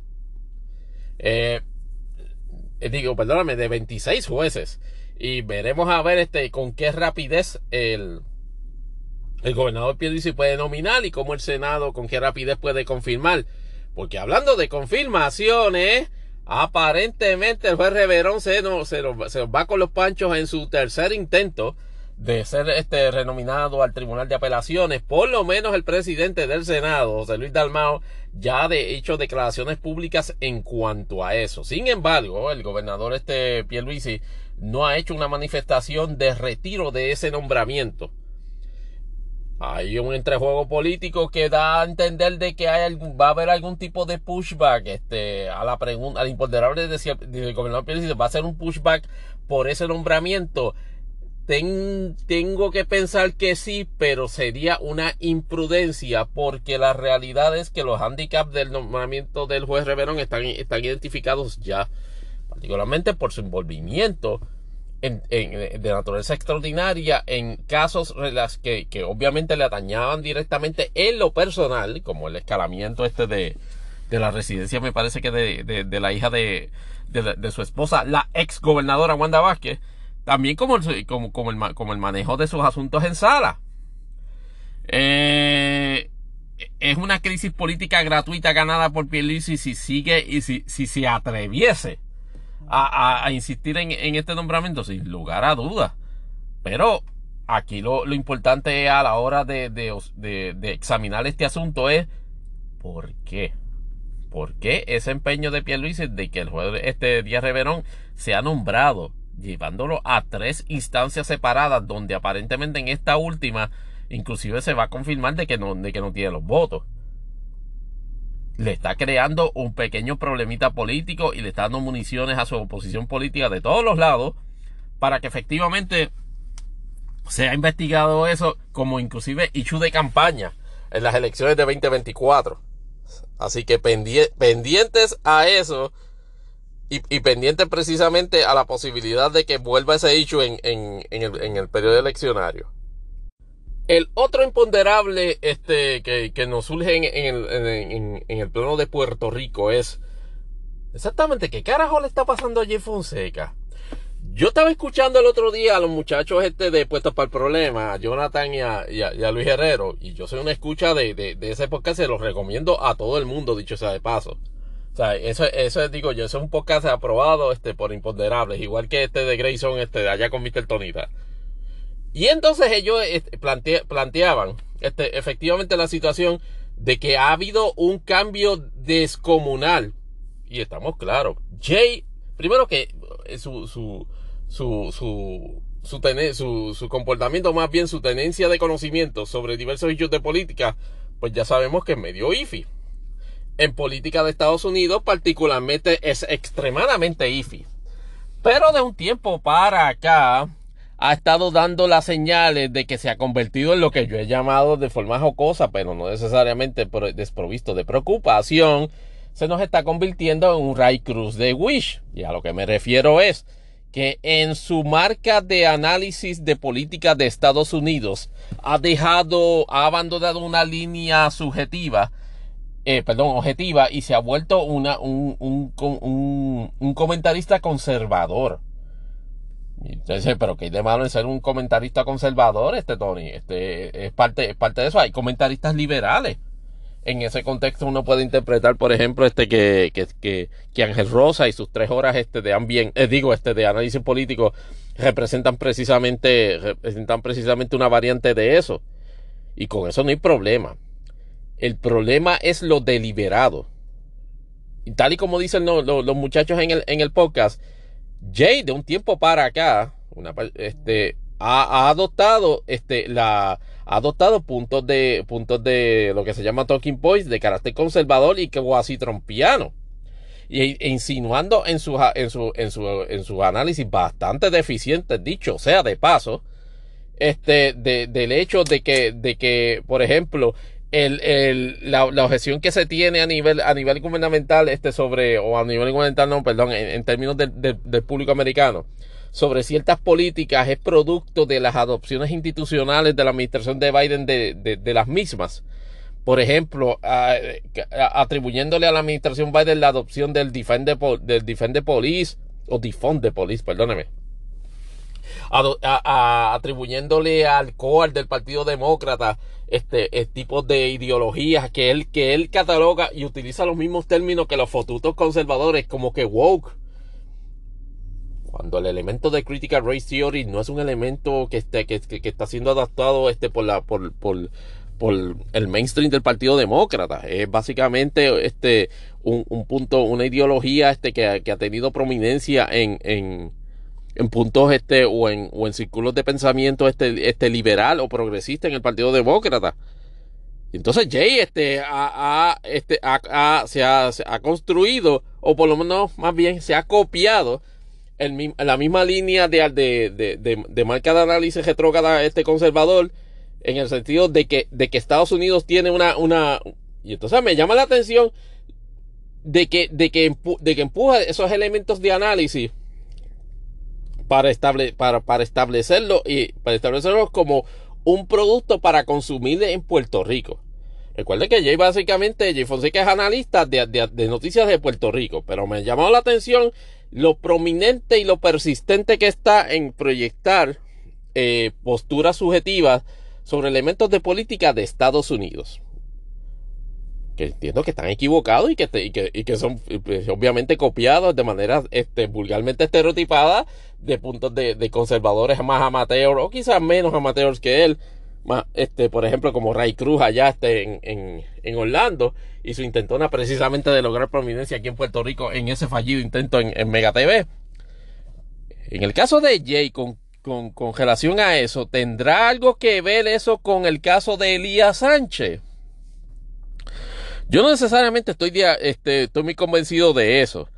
Este, para ponerlo en contexto, recuerden que a, Jeff Fonseca lo demandó, lo demandó este Elías Sánchez este, el año pasado, este, precisamente por estar empujando este, una marca de análisis alegadamente basada en noticias que no fueron corroboradas, que dice este Elías Sánchez, que a su vez este, proyectaron una, una, proyectaron una mala imagen de su persona y también este, se lucraron los medios, este, Jaguar Media, Telemundo, los que para ese momento trabajaba este Jay Fonseca, este, en, en esa proyección falsa y subjetiva e insustancial, o más bien este, infundada. De buenas a primeras, Jay ha cambiado y se ha vuelto básicamente un futuro de la misma ideología este, de, de Elías. Y eso pudiese ser, pudiese ser eso el propósito este de, de, de apaciguar a Elías en, en, en, el empuje que pudiese tener en esa demanda este de, de, difamación en la cual tiene pillado todavía, hasta donde tenemos entendido, este, a, a, a, Telemundo, a Telemundo de Puerto Rico, este, a, la compañía productora de ella. Yaya, en su carácter personal, yo no lo descartaría como la razón principal. Yo entiendo que sigue predominando, y en eso debo estar de acuerdo con Jonathan Lebron, de que aparentemente Jay ha visto eh, sangre en el agua en términos del mercado de, del mercado de Estados Unidos de análisis o de, eh, o de punditry, como decimos acá en el campo, de carácter latino. Y por alguna estúpida razón, que no necesariamente está eh, es consona con las tendencias, pero, pero también pudiese ser, inclusive pudiese, pudiese estarme equivocando, debo admitirlo se ha identificado, por ejemplo, en, círculos este de poder o más bien de prominencia de poblacional latina como Texas y Florida, que el, que, que, la, que el análisis o el comentario de naturaleza conservadora en el ala latina o más bien de, de, de, carácter latino o de origen latino ha tenido cierto nivel de prominencia en las ondas radiales, en las redes sociales e inclusive en medios tradicionales como de televisión también Jay este, forma parte de un producto que por alguna otra razón este, está siendo exportado también a través de la, de, de la filial de Guapa en Estados Unidos, en, sistemas de cable en Estados Unidos que se llama Guapa América. Puedo pensar y puedo estar de acuerdo con la percepción que, eh, que en primicia da Jonathan este Lebron sobre eso, en el sentido de que Jay está tratando de diversificar este su marca de análisis para efectivamente apelar al público disque conservador en ese tipo de mercado. Yo el contrapunto que puedo ofrecer en cuanto a eso es que, bueno, tú te pegarás en Florida con eso, pero tú en Nueva York, tú en Philly, tú en Connecticut, tú en la costa este, tú en Cali, tú no te, tú no te pegas con ese tipo de, de, de marca de análisis, por más latino que sea, y Texas está ahí fila cosa. Que eso le vaya a redundar en, en, beneficios a la, a, la, a la marca a, su marca de análisis, está, está, está, por verse. Pero no me deja de sorprender, y ahora quiero hacer una parte de esto, porque no sé si lo mencioné en el, en el episodio anterior o al final en un momento dado. Durante la discusión que tuve con este servidor, con, con Jay Fonseca, y de hecho lo traje a colación esta semana también, Jay ha estado evitando o evadiendo contestar un planteamiento público, de gestión pública, relacionado así efectivamente como parte precisamente de esa marca de, de, análisis que aparentemente es fundamentalista y conservador. Si como parte de eso y a la fanfa de Luis Dávila Colón y estos invitados, incluyendo al infame de, este, de, de, Ricky Rosselló, ese grooming que ha hecho de gente como analistas o como figuras prominentes de política, si efectivamente no hizo exactamente lo mismo con Joana Rodríguez Bebe. Ve y me explico. Y de hecho, esto es de conocimiento público. A ella, este, Jay Fonseca le estaba produciendo un podcast llamado Religión con Calle. Y ese, y ese podcast aparentemente empezó en algún momento de 2019. Y ese podcast, este, me parece que fue junio, este, este, o agosto de, de, de 2019. Duró alrededor de como 30, 35 episodios. En algún momento de marzo de 2020, cesa este, Joana Rodríguez Bebé en ese, en ese podcast. Yo le he cuestionado directamente y mira que y mira que el gordito de Jaguar es, contestón y presentado. Este obviamente con, su con su dash de insolencia está infundada pero obviamente esa es parte de la discusión no tengo problemas técnicamente con eso sí obviamente cuando dice estupideces que es la mayoría del tiempo pero ok pero hay digress le he preguntado directamente si el desarrollo de ese podcast fue con el propósito de elevar el cloud político de Joana Rodríguez Bebé como, como en, su, en su afán de ser, de ser candidata al Senado de Puerto Rico. ¿Me pueden creer que él sigue, que, que, que, él no me contesta sobre ese asunto? Es interesante proveer ese asunto porque pudiese ser en la, en la afirmativa, si es así, si en la afirmativa es así, no me ha contestado y no he dicho que sea así, pero si contestara en la afirmativa el imponderable y gente en materia electoral quizás más versada que este servidor nos pudiese orientar de si efectivamente la producción de ese podcast pudiese constituir una donación política a la senadora tomando en cuenta el momento en que se llevó a cabo y tomando en cuenta el, momento que se terminó. Sobre eso, este podcast no ha hecho una, no va a ser una conclusión en este momento porque no ha terminado de, de, traer todos los efectos. O sea, a ese imponderable no lo vamos a contestar ahora. Pero, pero, es interesante dos cosas. Número uno, que se levanta el cuestionamiento y que Jay Fonseca no lo contesta. Ese, ese nunca lo ha contestado. ¿Qué, pasaría si efectivamente se da eso? Ah, bueno, hay, hay unas disposiciones de la ley electoral en cuanto a eso. Y la, y senadora tendría que en su momento explicar si efectivamente es así. Pero por el momento, la secuencia de eventos a este podcast le parece bastante iffy. Y, y, es meritorio de lanzar esos cuestionamientos. Que si se tiene respuestas a esos cuestionamientos en este, en este momento, no. Pero es altamente irregular el hecho, la, la, la, secuencia de hechos, el momento que empieza el podcast, el momento en que Joana Rodríguez Bebé figura como prominente figura en ese podcast, el momento en que ella este, forma parte del partido este Proyecto Dignidad, que no se ha establecido si efectivamente fue como candidata o como parte de la directiva corporativa del, del, partido, el momento en que el, el doctor este César Vázquez la anuncia como candidata a uno de los puestos legislativos este, por Proyecto de Dignidad y en el momento en que la senadora o en aquel momento la licenciada, de hecho no es ni licenciada, ella es una abogada canónica, este, anuncia su retiro del podcast. Les prometo que de alguna manera u otra en, en, este, en este próximo episodio o en futuros episodios traeremos ese asunto. A lo mejor Jay nos aclara antes de, antes de que, antes de que lleguemos a ese episodio. Pero antes de que se vaya a rasgar las, las apretadísimas vestiduras, le recuerdo al señor Fonseca de que eso es un cuestionamiento público sobre una gestión de un funcionario público y con un envolvimiento y apoyo de una figura pública en el desempeño de en el desempeño de su marca de análisis o de influencia en opinión pública.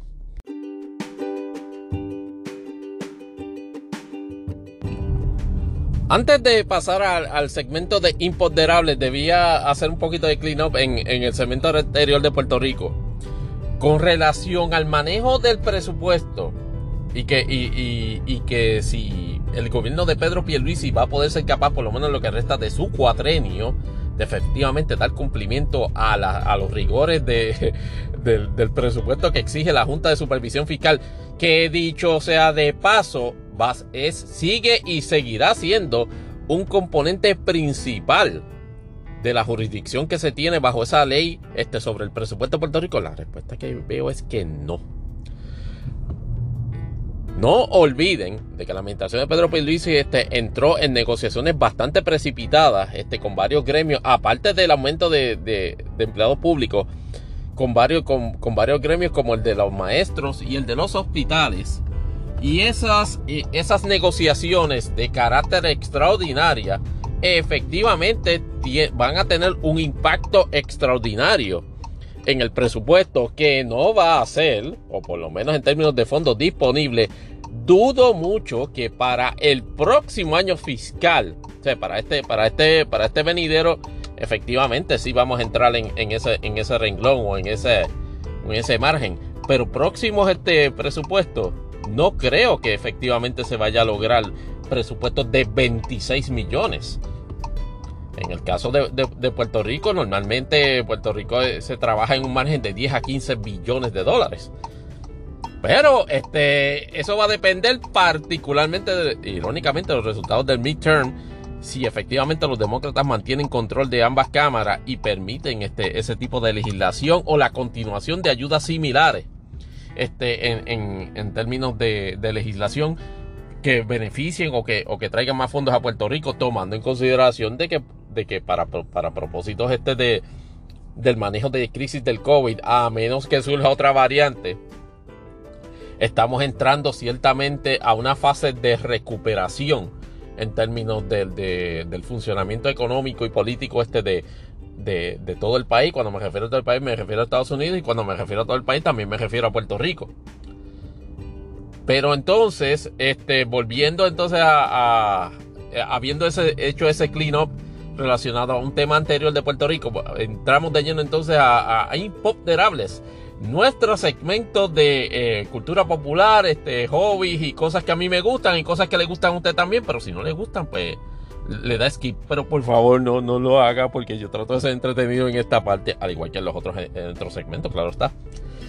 En, este, en esta semana trabajamos un pequeño bochinche laboral en CNN donde los, este, los bros, el, bromance entre Chris Cuomo y Don Lemon parece que se fue a pique. Porque pasó lo siguiente. En, una radicación este, de una solicitud de, de, arbitraje que está haciendo Chris Cuomo, porque como recordarán, producto de, sus envolvimientos este, alegadamente inapropiados este, en favor este, de su propio hermano, en la cobertura de CNN, este, y él como, como, como analista, o más bien comentarista uno de los comentaristas principales de CNN, pues resultado de esos envolvimientos imprudentes, pues fue despedido. ¿Qué pasa? Que obviamente está solicitando este al, arbitraje por el hecho de que no se le va a dar cumplimiento a unos pagos de remuneración por servicios profesionales. Y en la, y en, y en la moción o en la demanda o en la petición de, arbitraje, le tira la mala a, este, a varias personalidades de CNN, incluyendo pero no limitado a su queridísimo hermano en el ideal este, de CNN, al, al co-host de su, de su podcast este, de Hanoff, a Don, a Don Lemon. Como ustedes este, sabrán, pues este, la, la, situación en términos de schedule era así precisamente, como, Prime Time este, seguía seguía, este, le seguía después este CNN Tonight, que después se volvió Don Lemon Tonight y tenían un handoff como de algunos 5 o 6 minutos donde compartían este, de forma muy afable, muy amigable.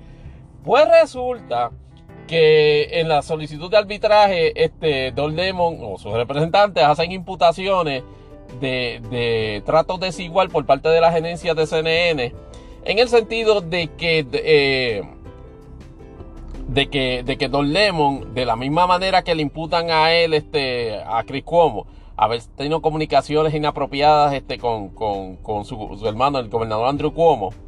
Este, de que Don Lemon también se comunicaba con Josie Smollett, este, que como recordarán es este, este actor de la, de, la serie Empire este, de, Fox, que se volvió famoso porque supuestamente había sido víctima de un ataque este, este, con connotaciones o motivaciones racionales, que resulta que él se lo inventó con el propósito este de tener este, un, un, efecto, un, golpe de efecto mediático sobre ellos. Que dicho sea de paso, acaba de ser este, este sentenciado, me parece que aprobatoria, este producto de ese, producto de ese, de ese delito.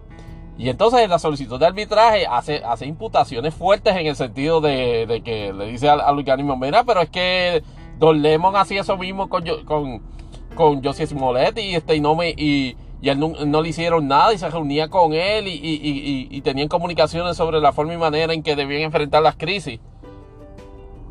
No tan solo con, con, respecto a, Don Lemon, también en la, petición de arbitraje este, le, tiran tremendos dardos este, a, Jake Tapper. este, una de las personalidades prominentes de, de Elite, de, CNN, que tiene varios shows, este, tiene, tiene a The Elite, que es un show diario de las 4 de la tarde, y entonces también tiene el, el, talk show dominguero State of the Union, que lo trabaja junto a Barbara Bash. Pues entonces, este, en su solicitud de arbitraje le imputa también una conducta similar a Jake Tapper, en el sentido de que estaba comunicándose con, con personas, este, con personas en, grupos, en distritos congresionales, instándolos a no, a no lanzarse a, dando consejería política, lo cual entiende este como que también está igual de mal, o es precisamente la misma, la misma acción por la cual fue sancionado este, con, con su despido de CNN.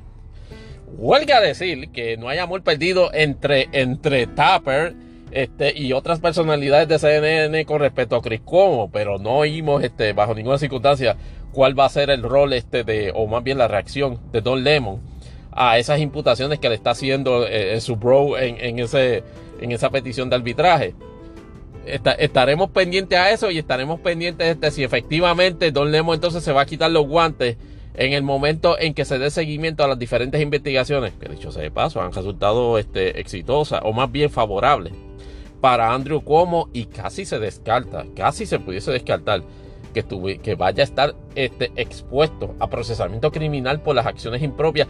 La única duda que me queda en términos de las acciones este de, Andrew Cuomo, y está haciendo una parte nuevamente en el tema de Estados Unidos, es que quizás el manejo de la crisis de, los de, de los hogares de ancianos durante la durante la, parte fuerte este de la, de la, de la pandemia del COVID en Nueva York pudiese ser todavía un dolor de cabeza para él. Pero en, ese sentido, pues no, no ha habido, no, no se ha producido tal, este, tales resultados en otros procesos, particularmente en su cuestionable este, pues, comportamiento este con, con, con, féminas en su lugar de empleo allá en, en, en, en, su lugar de empleo en la gobernación de Nueva York. Así que veremos a ver qué pasa con eso. Pero ahora, a, transicionando de, de medios transicionando a, deporte, o más bien este, a, la, discusión en términos de Major League Baseball, mis amados Yankees de Nueva York este, han, tenido un accidentado proceder en, todo esto relacionado a la, firma este de, de agentes nuevos o de jugadores nuevos. Lo más impactante que hicieron fue este, este, este cambio doble que hicieron con, con los gemelos de Minnesota, donde traen ahora este, a, a Donaldson, este, de, lo que atentaba con los gemelos, este, y a, y a, un, y a un shortstop este, de un apellido raro que no, recuerdo ahora en este momento, por nada más y nada menos que por Gary Sánchez y por Guido Orchela. Obviamente nosotros habíamos hablado, eh, ha sido la, la, la, ¿cómo es? la novela triste del año, el desempeño altamente cuestionable de Gary Sánchez en la posición de catcher este, los Yankees durante la temporada. Y tenía sus flashes este, de brillantez este, de, a momentos, pero era, era obvio eh, que, su desempeño este, como, como uno de, como de los catchers en el roster ya tenía los 10 contados en Nueva York y, no, y debo admitir que me alegra que hayamos podido salir de él en ese contexto. De Gio Ochera me extraña un poquito que se, que, se haya producido, que se haya producido la salida, porque Gio tampoco tenía, había, había establecido, digamos, un juego que, que prendiese en fuego este, su, la probabilidad de los Yankees incluso de, de, adentrarse en la, en la, en la postemporada. Tan, eh, triste como, como acabó en ese juego de, de, eliminación de Wild Card Game este contra Boston. Pero este, eh, entiendo que es una pérdida más sensible en el roster. Y de hecho no, nos, nos, enteramos, este, por lo menos la posición de los Yankees en, en cuanto a eso, y particularmente en la posición de shortstop, que es la que como les dijimos en el episodio anterior o en el segmento de imponderables, es la, es la, la, duda de decir, mira, este, este, va, va, a traer la cojea. Todo apunta a que los Yankees no están eh, haciéndose la idea de que, de que van a, de que tengan que resolver con Correa o como Correa como una solución de ese calibre que necesitan en su roster. Eh, particularmente en la posición de shortstop. Y esto, uno, uno básicamente está cruzando los dedos de que efectivamente ese jugador nuevo de los, de los gemelos de Minnesota sea, sea de alguna manera competente. en la manera en que los Yankees se quieren este, desempeñar en esa, en esa posición. Eh, lo último que salió sobre eso es que aparentemente, wow, por poco veo una colisión ahora mismo, parece que están muy distraídos. Yep, este, no necesitamos ese, esa ese, ese revolución a esta hora. Pero lo que aparentemente ha ocurrido es que han soltado este a, a, Luke Boyd, este, el, fornido, primera base de, este, de, los Yankees. Un tipo que ha, tenido, eh, eh, eh, es un bateador de alto poder, pero no necesariamente de, consistente desempeño. Este, pero, pero ciertamente hizo la diferencia en algunas instancias para los Yankees de Nueva York. Y a pesar de que entró, me parece que no llevaba ni uno o dos años esta localización, siempre mostró mucho, mucho, eh, mucho entusiasmo por ser yankee y eso a, los, y a los fanáticos siempre les pompea eso y, que eso se refleje en el, en el, campo de juego. Pues aparentemente va para los padres de San Diego. Y el cambio que se está haciendo este, con él por, por San Diego, no tengo los detalles todavía, pero no me resultó muy halagador este, el, el, el, cambio que se, que, que, se, que se haya producido, el resultado del mismo. Veremos a ver, veremos a ver, veremos a ver el desempeño de, mis Yankees en, esta mini liga de la Toronjita que, se vaya a hacer, porque hay que, hay que, hay que reprogramar con, lo, con, el atraso en el, inicio de la temporada regular, este, con seguridad, pues se va a tener que jugar una, tonga de doble juego este, para acomodar este playoffs este, ya para el mes de, para el mes de, septiembre y el mes de octubre.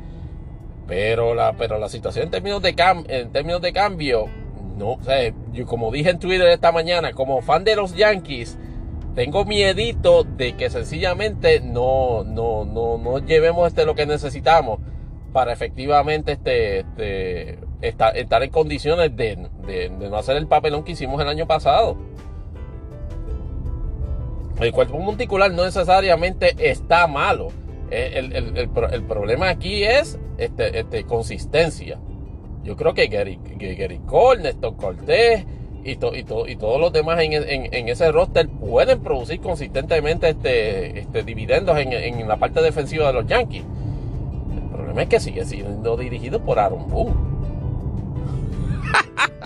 o sea que aquí, aquí viene otra ristra de malas decisiones en, en, el, en el juego. Entonces pues uno dice, pues, pues, ok, pero que si Aaron Boone viene con una perspectiva nueva de, de, ser un poco más abierto este, a, a, tener un sentido de urgencia cuando los Yankees estemos en, en, un rally o un streak de, derrotas corridas y no quedarse como que, ah, sí, este, pues, este, eso, eso no nos preocupa, pero mira que está siete abajo en, en, el liderazgo de, de, la, de, la, división del este de la americana, que por cierto sigue y seguirá siendo el enjambre de abejas. no, de abejas, no, de avispas. Que, que, continuó siendo, que continuó, que continuó desde el año pasado. Así que e, esa es la realidad. No es una actividad, no es una actitud de pasividad ante la mediocridad, lo que va a llevar a los Yankees a precisamente superar esa, e, e, esa división y, llegar aunque sea este, a una serie de, divisional. Y siguiendo entonces este, con, los deportes, esta vez en Motorsports, dos situaciones interesantes este, que percibí esta semana. Aparentemente la gente de Red Bull ahora le tiene repelillo al famoso documental este de F1 Drive to Survive, que este es el documental que como quien dice, ha puesto a Fórmula 1 este, en, la mira, o más bien eh, un renovado entusiasmo por Fórmula 1, porque esa serie que comenzó el año pasado, pues brindaba toda una serie de, vistazos a, las interioridades y, y, la competencia en los diferentes equipos de Fórmula 1 y se dice que es que ha sido una herramienta de, poderosísima de publicidad este, y en, este, en términos de promover la entrada de nuevos fanáticos de Fórmula 1 y de considerar las diversas personalidades que hay en Fórmula 1, las cuales son limitadas y, eso, y, eso, lo, y eso yo, lo, yo lo aprecio de esa manera, pero aún así han creado un entusiasmo extraordinario. Obviamente la segunda temporada de Drive to Survive se iba a concentrar en la reñida lucha este, en el campeonato del año pasado entre Max Verstappen este de Red Bull versus este Lewis Hamilton de Mercedes. Aparentemente eh, Verstappen, este, la gente de Red Bull e inclusive este, Sergio Pérez ahora se unió recientemente a, hacer comentarios, número uno, a confirmar que efectivamente no participaron en esta, en esta temporada de Try to Survive. Y inclusive tirarle, tirarle a la mala a, a to Survive como concepto. Diciendo que es una especie como que de sobreexposición de las interioridades de, de, de, de Fórmula 1 como deporte. Es obvio es más, ni imponderable voy a plantear. Es obvio que lo que tienen ellos es un pugilato con la proyección de la controversial. Forma y manera que Max Verstappen ganó el campeonato en el Gran Premio de Abu Dhabi. Y ellos saben de que este, en esta temporada, no sé si, si no sé si se tiraron todos los episodios a la vez o efectivamente este, los van a hacer este semanal. Pero el asunto de la forma en que se manipuló el final de la carrera de Abu Dhabi va a figurar prominente en esta serie. Y lo que ellos no quieren es que con parecencias, con confesionarios o con entrevistas, refrendar la posición de los productores de que hubo una comunicación de manera irregular entre Chris Horner, el director de, eh, el director de equipo de Red Bull, y Michael Masi, el director de competencia de F1. Ellos saben que van a salir pietajes, o más bien pietajes de los audios de esas conversaciones. Y, no, y me imagino que Red Bull y Oracle tienen que haber también puesto el pie ahí de que muchachos, no me le validen, no me validen las especulaciones fundadas o no sobre la manipulación o la manera en que Verstappen ganó el campeonato y todo el mundo a coro tírenle caca al, al concepto. Ahora, que si eso les conviene o no, no, pues no necesariamente, pues, y, en términos de, de, trabajo de relaciones públicas, la gente de Red Bull, la gente de Oracle, este, inclusive este Verstappen, aunque yo creo que ellos y y Sergio Pérez son los que menos parecen estar afectados este, por eso. Para mí la realidad es que eh, este, eh, lo que refuerza es aún más la, la, noción o el planteamiento que hacen, por ejemplo, Lewis de manera sosegada y Toto Wolff, el director de, de Mercedes G Petronas, este, de manera más, este, como que más, este, encolerifada sobre, sobre el resultado del campeonato del año pasado cómo eso vaya a resultar este, en el desempeño del campeonato, que por cierto, este, este fin de semana eh, es su primera carrera en el campeonato, en el Gran Premio de Bahrein. Este, no sabemos, me parece que me parece que el día de hoy, el día de mañana es que vienen las cualificaciones este, para, para el Gran Premio. Veremos a ver este, si Lewis Hamilton este, este, continúa este, una, un, el récord favorable que tiene allá en Bahrein o si efectivamente Verstappen le deja dicho este, en, con una primera victoria de que efectivamente es, el campeón, sin el asterisco que Tony Barrios, este underscore 24 eh, le quiere empujar este, como parte de, de las circunstancias en que ganó el campeonato. Pero entonces, volviendo a mi lado más favorito de, de Motorsport, que es NASCAR. Eh, impactó el anuncio esta semana de la International Motorsports Association que son la, la, la, organización que es tenedora este, pues, del, del, del, prestigiosísimo de las 24 horas de, de, Le Mans. Que NASCAR, este, por primera vez, no sé si por primera vez o... No, no, no creo que es, la, es por segunda vez, pero es la primera vez como en 10 o 15 años. Este, va a participar en, lo, en la competencia de las 24 horas de Le Mans. Y tú dices, ¿what? NASCAR, o sea, NASCAR, un carro de COP en, en, las 24 horas de Le Mans. Sí, señor. Este, eh, en esa competencia hay un, hay un entry que le llaman garaje número 56, que es básicamente un, competidor en, una clase solamente de un solo carro. Y es el propósito de traer elementos novedosos de, de tecnología nueva o de, o de sencillamente novedad este, en términos de competición en el, en, el evento, en el prestigiosísimo evento. Y este año, aparentemente, ya se cuadraron de manera positiva los permisos, las peticiones y autorizaciones para que Hendrick Motorsports traiga una versión modificada de un carro de generación C, de, de séptima generación, que es de los actuales en COP, para con un team, me parece de tres o cuatro drivers, este, lleven a cabo la competencia. Y esto sería ellos, solitos en esa clase no van a estar compitiendo este, con nadie más, solamente es un entry en esa clase, lo que llaman de nuevamente el garaje 56. Pero va a ser, interesante porque en estas carreras, este, como participan este, múltiples clases a la vez, a veces se desarrollan dinámicas en que competidores de múltiples clases están luchando no por su por posición, sino meramente por estar uno al frente del otro. Va a ser interesantísimo ver a, eh, un, a un Camaro este, de, ZL1, este de COP, este de Henry Motorsports, este batallando este con todas esas, eh, esas clases este que participan en, en, en Le Mans en, en, ese prestigioso evento. Esperamos que ah, obviamente no se espera ganar porque, obviamente no, no va a competir con, con nadie más, pero esperemos que sus proyecciones este, en, en, en, televisión y en medios, mientras están compitiendo, este, este, se, vea, se, vea, se vean capaces te hice como quien dice, actúa tú en batalla este con los demás, con, con las demás clases este, que ya por muchos años han estado participando en este evento. ¿Qué, ¿Qué depara el futuro de eso? Bueno, si efectivamente, si efectivamente se, produce un desempeño este interesante, no descarten que efectivamente NASCAR pudiese ampliar su participación en algún otro modo en ese tipo de eventos.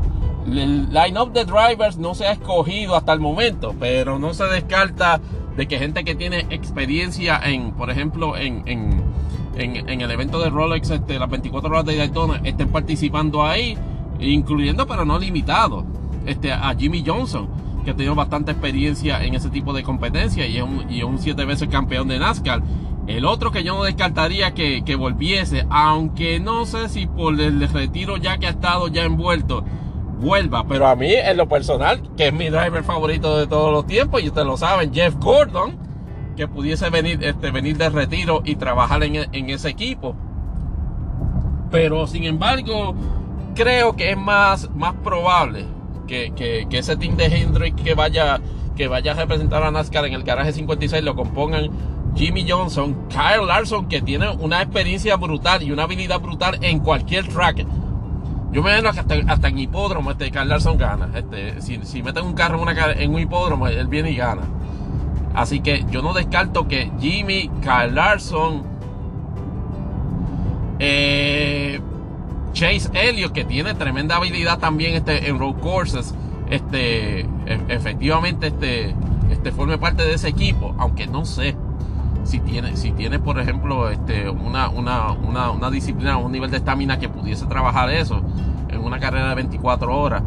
Pero a mí no me sorprendería que también formara parte de equipo. El, el otro, el, el, imponderable, ¿quién sería el cuarto miembro de, de, un equipo así?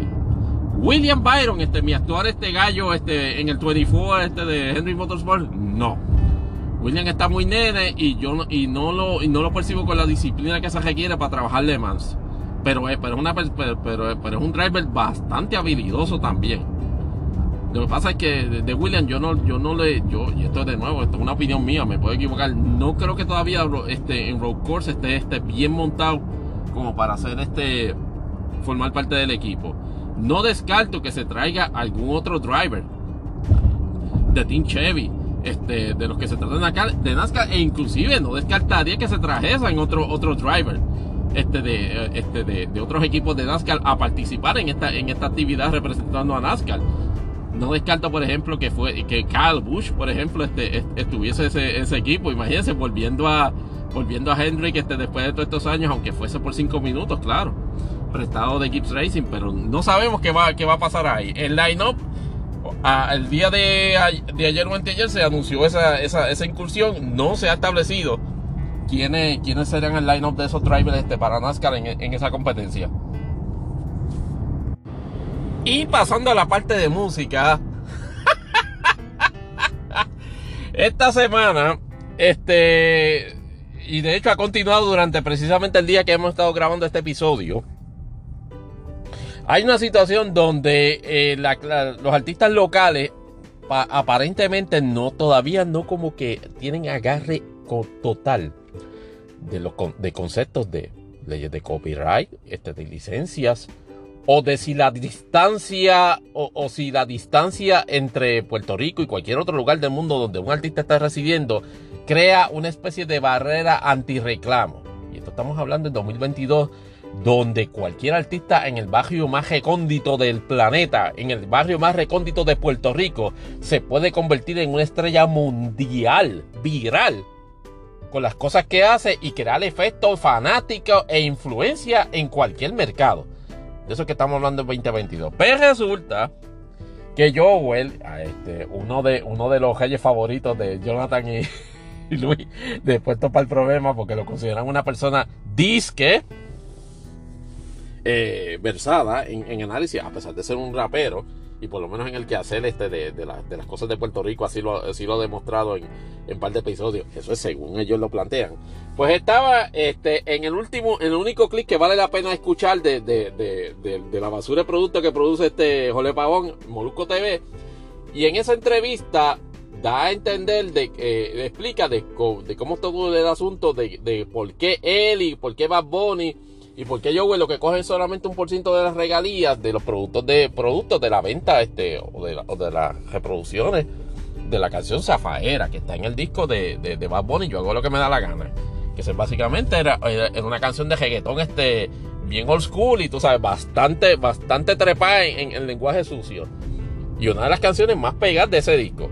Pues resulta, y por propias admisiones de, de, de Joel, de que no hicieron un clearance con una parte de, uno de los beats que utilizan en la canción, que es a su vez derivado o sacado de la canción Get Your Freak On de Missy Elliott, que es una artista de rap que estuvo bien mega hiper pegada en esa parte de los 2000, 2010. Y era una super darling de MTV. Y, obviamente, y lo, más interesante, que rompió con, un estereotipo de que, de en el mundo del rap este, tú tenías que ser una especie de, diva despampanante este, para, pegar en ese, género. Y ella rompió marcadamente en cuanto a eso, porque, este, porque no tenía la imagen de, modelo o diva que tenían esas otras artistas, a Lolita Kim, por ejemplo.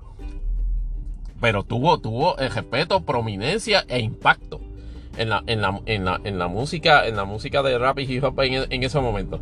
Pues qué pasa, aparentemente los muchachos, este, cuando produjeron el track, no, no, no consiguieron el clearance de ella. y eso aparentemente es lo que, lo que, lo que provoca que gente que estuviese escuchando la canción en el disco de, Benito se lo dijese a, se lo dijese a la gente de Missy. Missy bajó con que, mira, que ustedes están haciendo con esa canción, ustedes, ustedes me pidieron, pidieron clearance para esa canción. No, no pedimos. Aparentemente el productor de Bad Bunny, su, productor principal, alzó las manos y ante las posibles amenazas este, de acciones legales con respecto a eso, radicaron, este, llegaron unos acuerdos en la distribución en la cual efectivamente Missy Elliott y su gente se quedan con la gran mayoría de las ganancias de regalías con eso. Pues a Joel se le ocurre la estupidísima idea de en el podcast de Molusco. Y mira, no es porque le diga cabrona, a Missy Elliott. El problema que está proyectando es. El, problema con la proyección de Joel en eso. Y yo puedo entender hasta cierto punto este, su, frustración y coraje. Pero hermano, lo que, está, lo que está pasando aquí es que se decidió por parte de la gente que estaba produciendo el track y en eso no se puede categorizar de que Bad Bunny haya tenido una interferencia directa. Pero la realidad es que se decidieron jugárselas con el hecho de no conseguir el clearance de Missy. Yo me imagino que a lo mejor estaban temiendo de que hubiese una, un, un pago o una reclamación adicional. Con relación a eso, decidieron morder la bala y dijeron, olvídate, vamos a pedir perdón. Vamos a pedir perdón luego, porque ciertamente es mejor, es mejor que pedir permiso. Pues, ¿qué pasó? Pues efectivamente, este, era inevitable que, la gente del artista se enterara. Y yo, bueno, en el podcast, ah, en, el manifiesto de eso, trata de hacer una categorización negativa sobre Missy. De que, ah, qué tipa greedy. Este que, mire, ella, ella es la autora de la canción, o por lo menos retiene, o tiene los, los derechos de la misma. Y puede hacer las reclamaciones que, que quiera es completamente este, aceptable de que si yo, una canción de Joel y Randy viene este, cualquier artista de estos del montón o que está entrando y, se y, le coge un sampling sin, sin las autorizaciones, él podrá hacer igual reclamación. Y entonces para acabar de rematar, este, parece que la gente, que Missy, de su propia cuenta de Twitter, este, los tenía velados porque ante la, ante la mera mención, y, esto, yo me he muerto de la risa con eso esta mañana, este, e, esencialmente, y en una conversación nada que ver con, esa situación, le, mencionan este, le mencionan el asunto, y Missy, este, básicamente va a la guerra, este, contra, contra, contra Joel. Y le, y le dice, este, mira, tú, tú engañaste a toda esa gente diciéndoles, este, que, yo inclusive tenía el, 99% de las ganancias de, la canción, cuando eso tampoco es cierto. Y, quedó mal, y quedó mal parado. Y esto lo que demuestra es, número uno, haz, los, sé profesional en el descargue de, esas funciones. Y cuando digo funciones, lo que, lo, lo que me refiero es que cuando usted vaya a trabajar, hacer un trabajo, y vaya a utilizar el trabajo de otra persona, carajo, pida permiso. Y si no lo tiene, no lo utilice. Ah, y, cuando está en esa situación, lo peor que en términos de proyección como artista tú puedes hacer es ponerte a criticar al artista que tenía razón o al que te hizo el reclamo y tratar de, empujarle categorizaciones negativas para que la gente eh, este, eh, mal de él o lo critique. Y eso le quedó, le quedó fatal. En términos de la forma en que manejó esa, esa situación, le va quedando fatal a Joel. Yo espero que, la, que los demás artistas en el género tengan presente eso para futuras incursiones.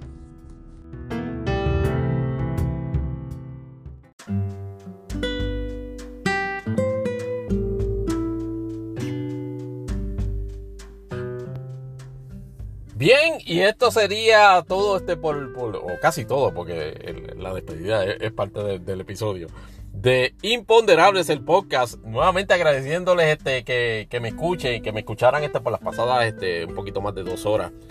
Debo reconocer que el formato de dos horas me gusta. Este, y, pero sé, sé que mucha gente que es ávida de escuchar podcasts le gusta lo que le gusta es no, si yo voy a escuchar dos horas tiene que ser garata entre gente y gente. Reconozco que mi formato ha sido este 43 episodios puramente de este servidor, dándoles este, mis posturas o, mi, o, mi, o, mis planteamientos o mis imponderables, precisamente, sobre diversos asuntos este, que cubre este podcast.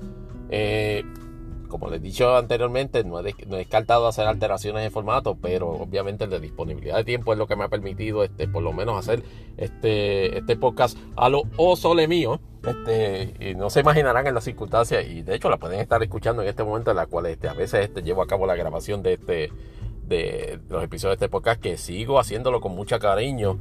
Este, velen en, la la en los próximos días con respecto a, la próxima vez que nos escuchemos en este podcast, si efectivamente va a, llegarse un acuerdo entre Rusia y Ucrania que efectivamente permita este, dos cosas. Número uno, a Rusia proyectarse de alguna manera positiva o ganadora, controlando una crisis doméstica que pudiese estar en ciernes en Rusia, este, producto precisamente de los efectos devastadores económicos. Y dos, que a la misma vez ayude a Biden en su proyección en el manejo de crisis internacionales, lo cual este, pues, había sido afectado gravemente este, por la mega debacle en la cual habían trabajado el, el, issue de la, del abandono de las tropas americanas de Afganistán. Esto, la administración de Biden está pendiente a que esa sea la resolución porque este asunto de Ucrania lo que se permitiría es sacarle el clavo de la, de la mala experiencia este de, de Afganistán. Verán también el hecho de si efectivamente la administración Biden va, a continuar en, en, esa, en esa tendencia alcista en cuanto a, precios de productos al consumidor, particularmente el del gas. Si efectivamente Casablanca va a llamar a capítulo a los distribuidores a las compañías multinacionales de distribución de gasolina ante los, ante los planteamientos de, una posible manipulación en el, en, el, en el mercado de la gasolina en el cual no estaría este, necesariamente a la par con las mismas fluctuaciones que se dan en el mercado del petróleo.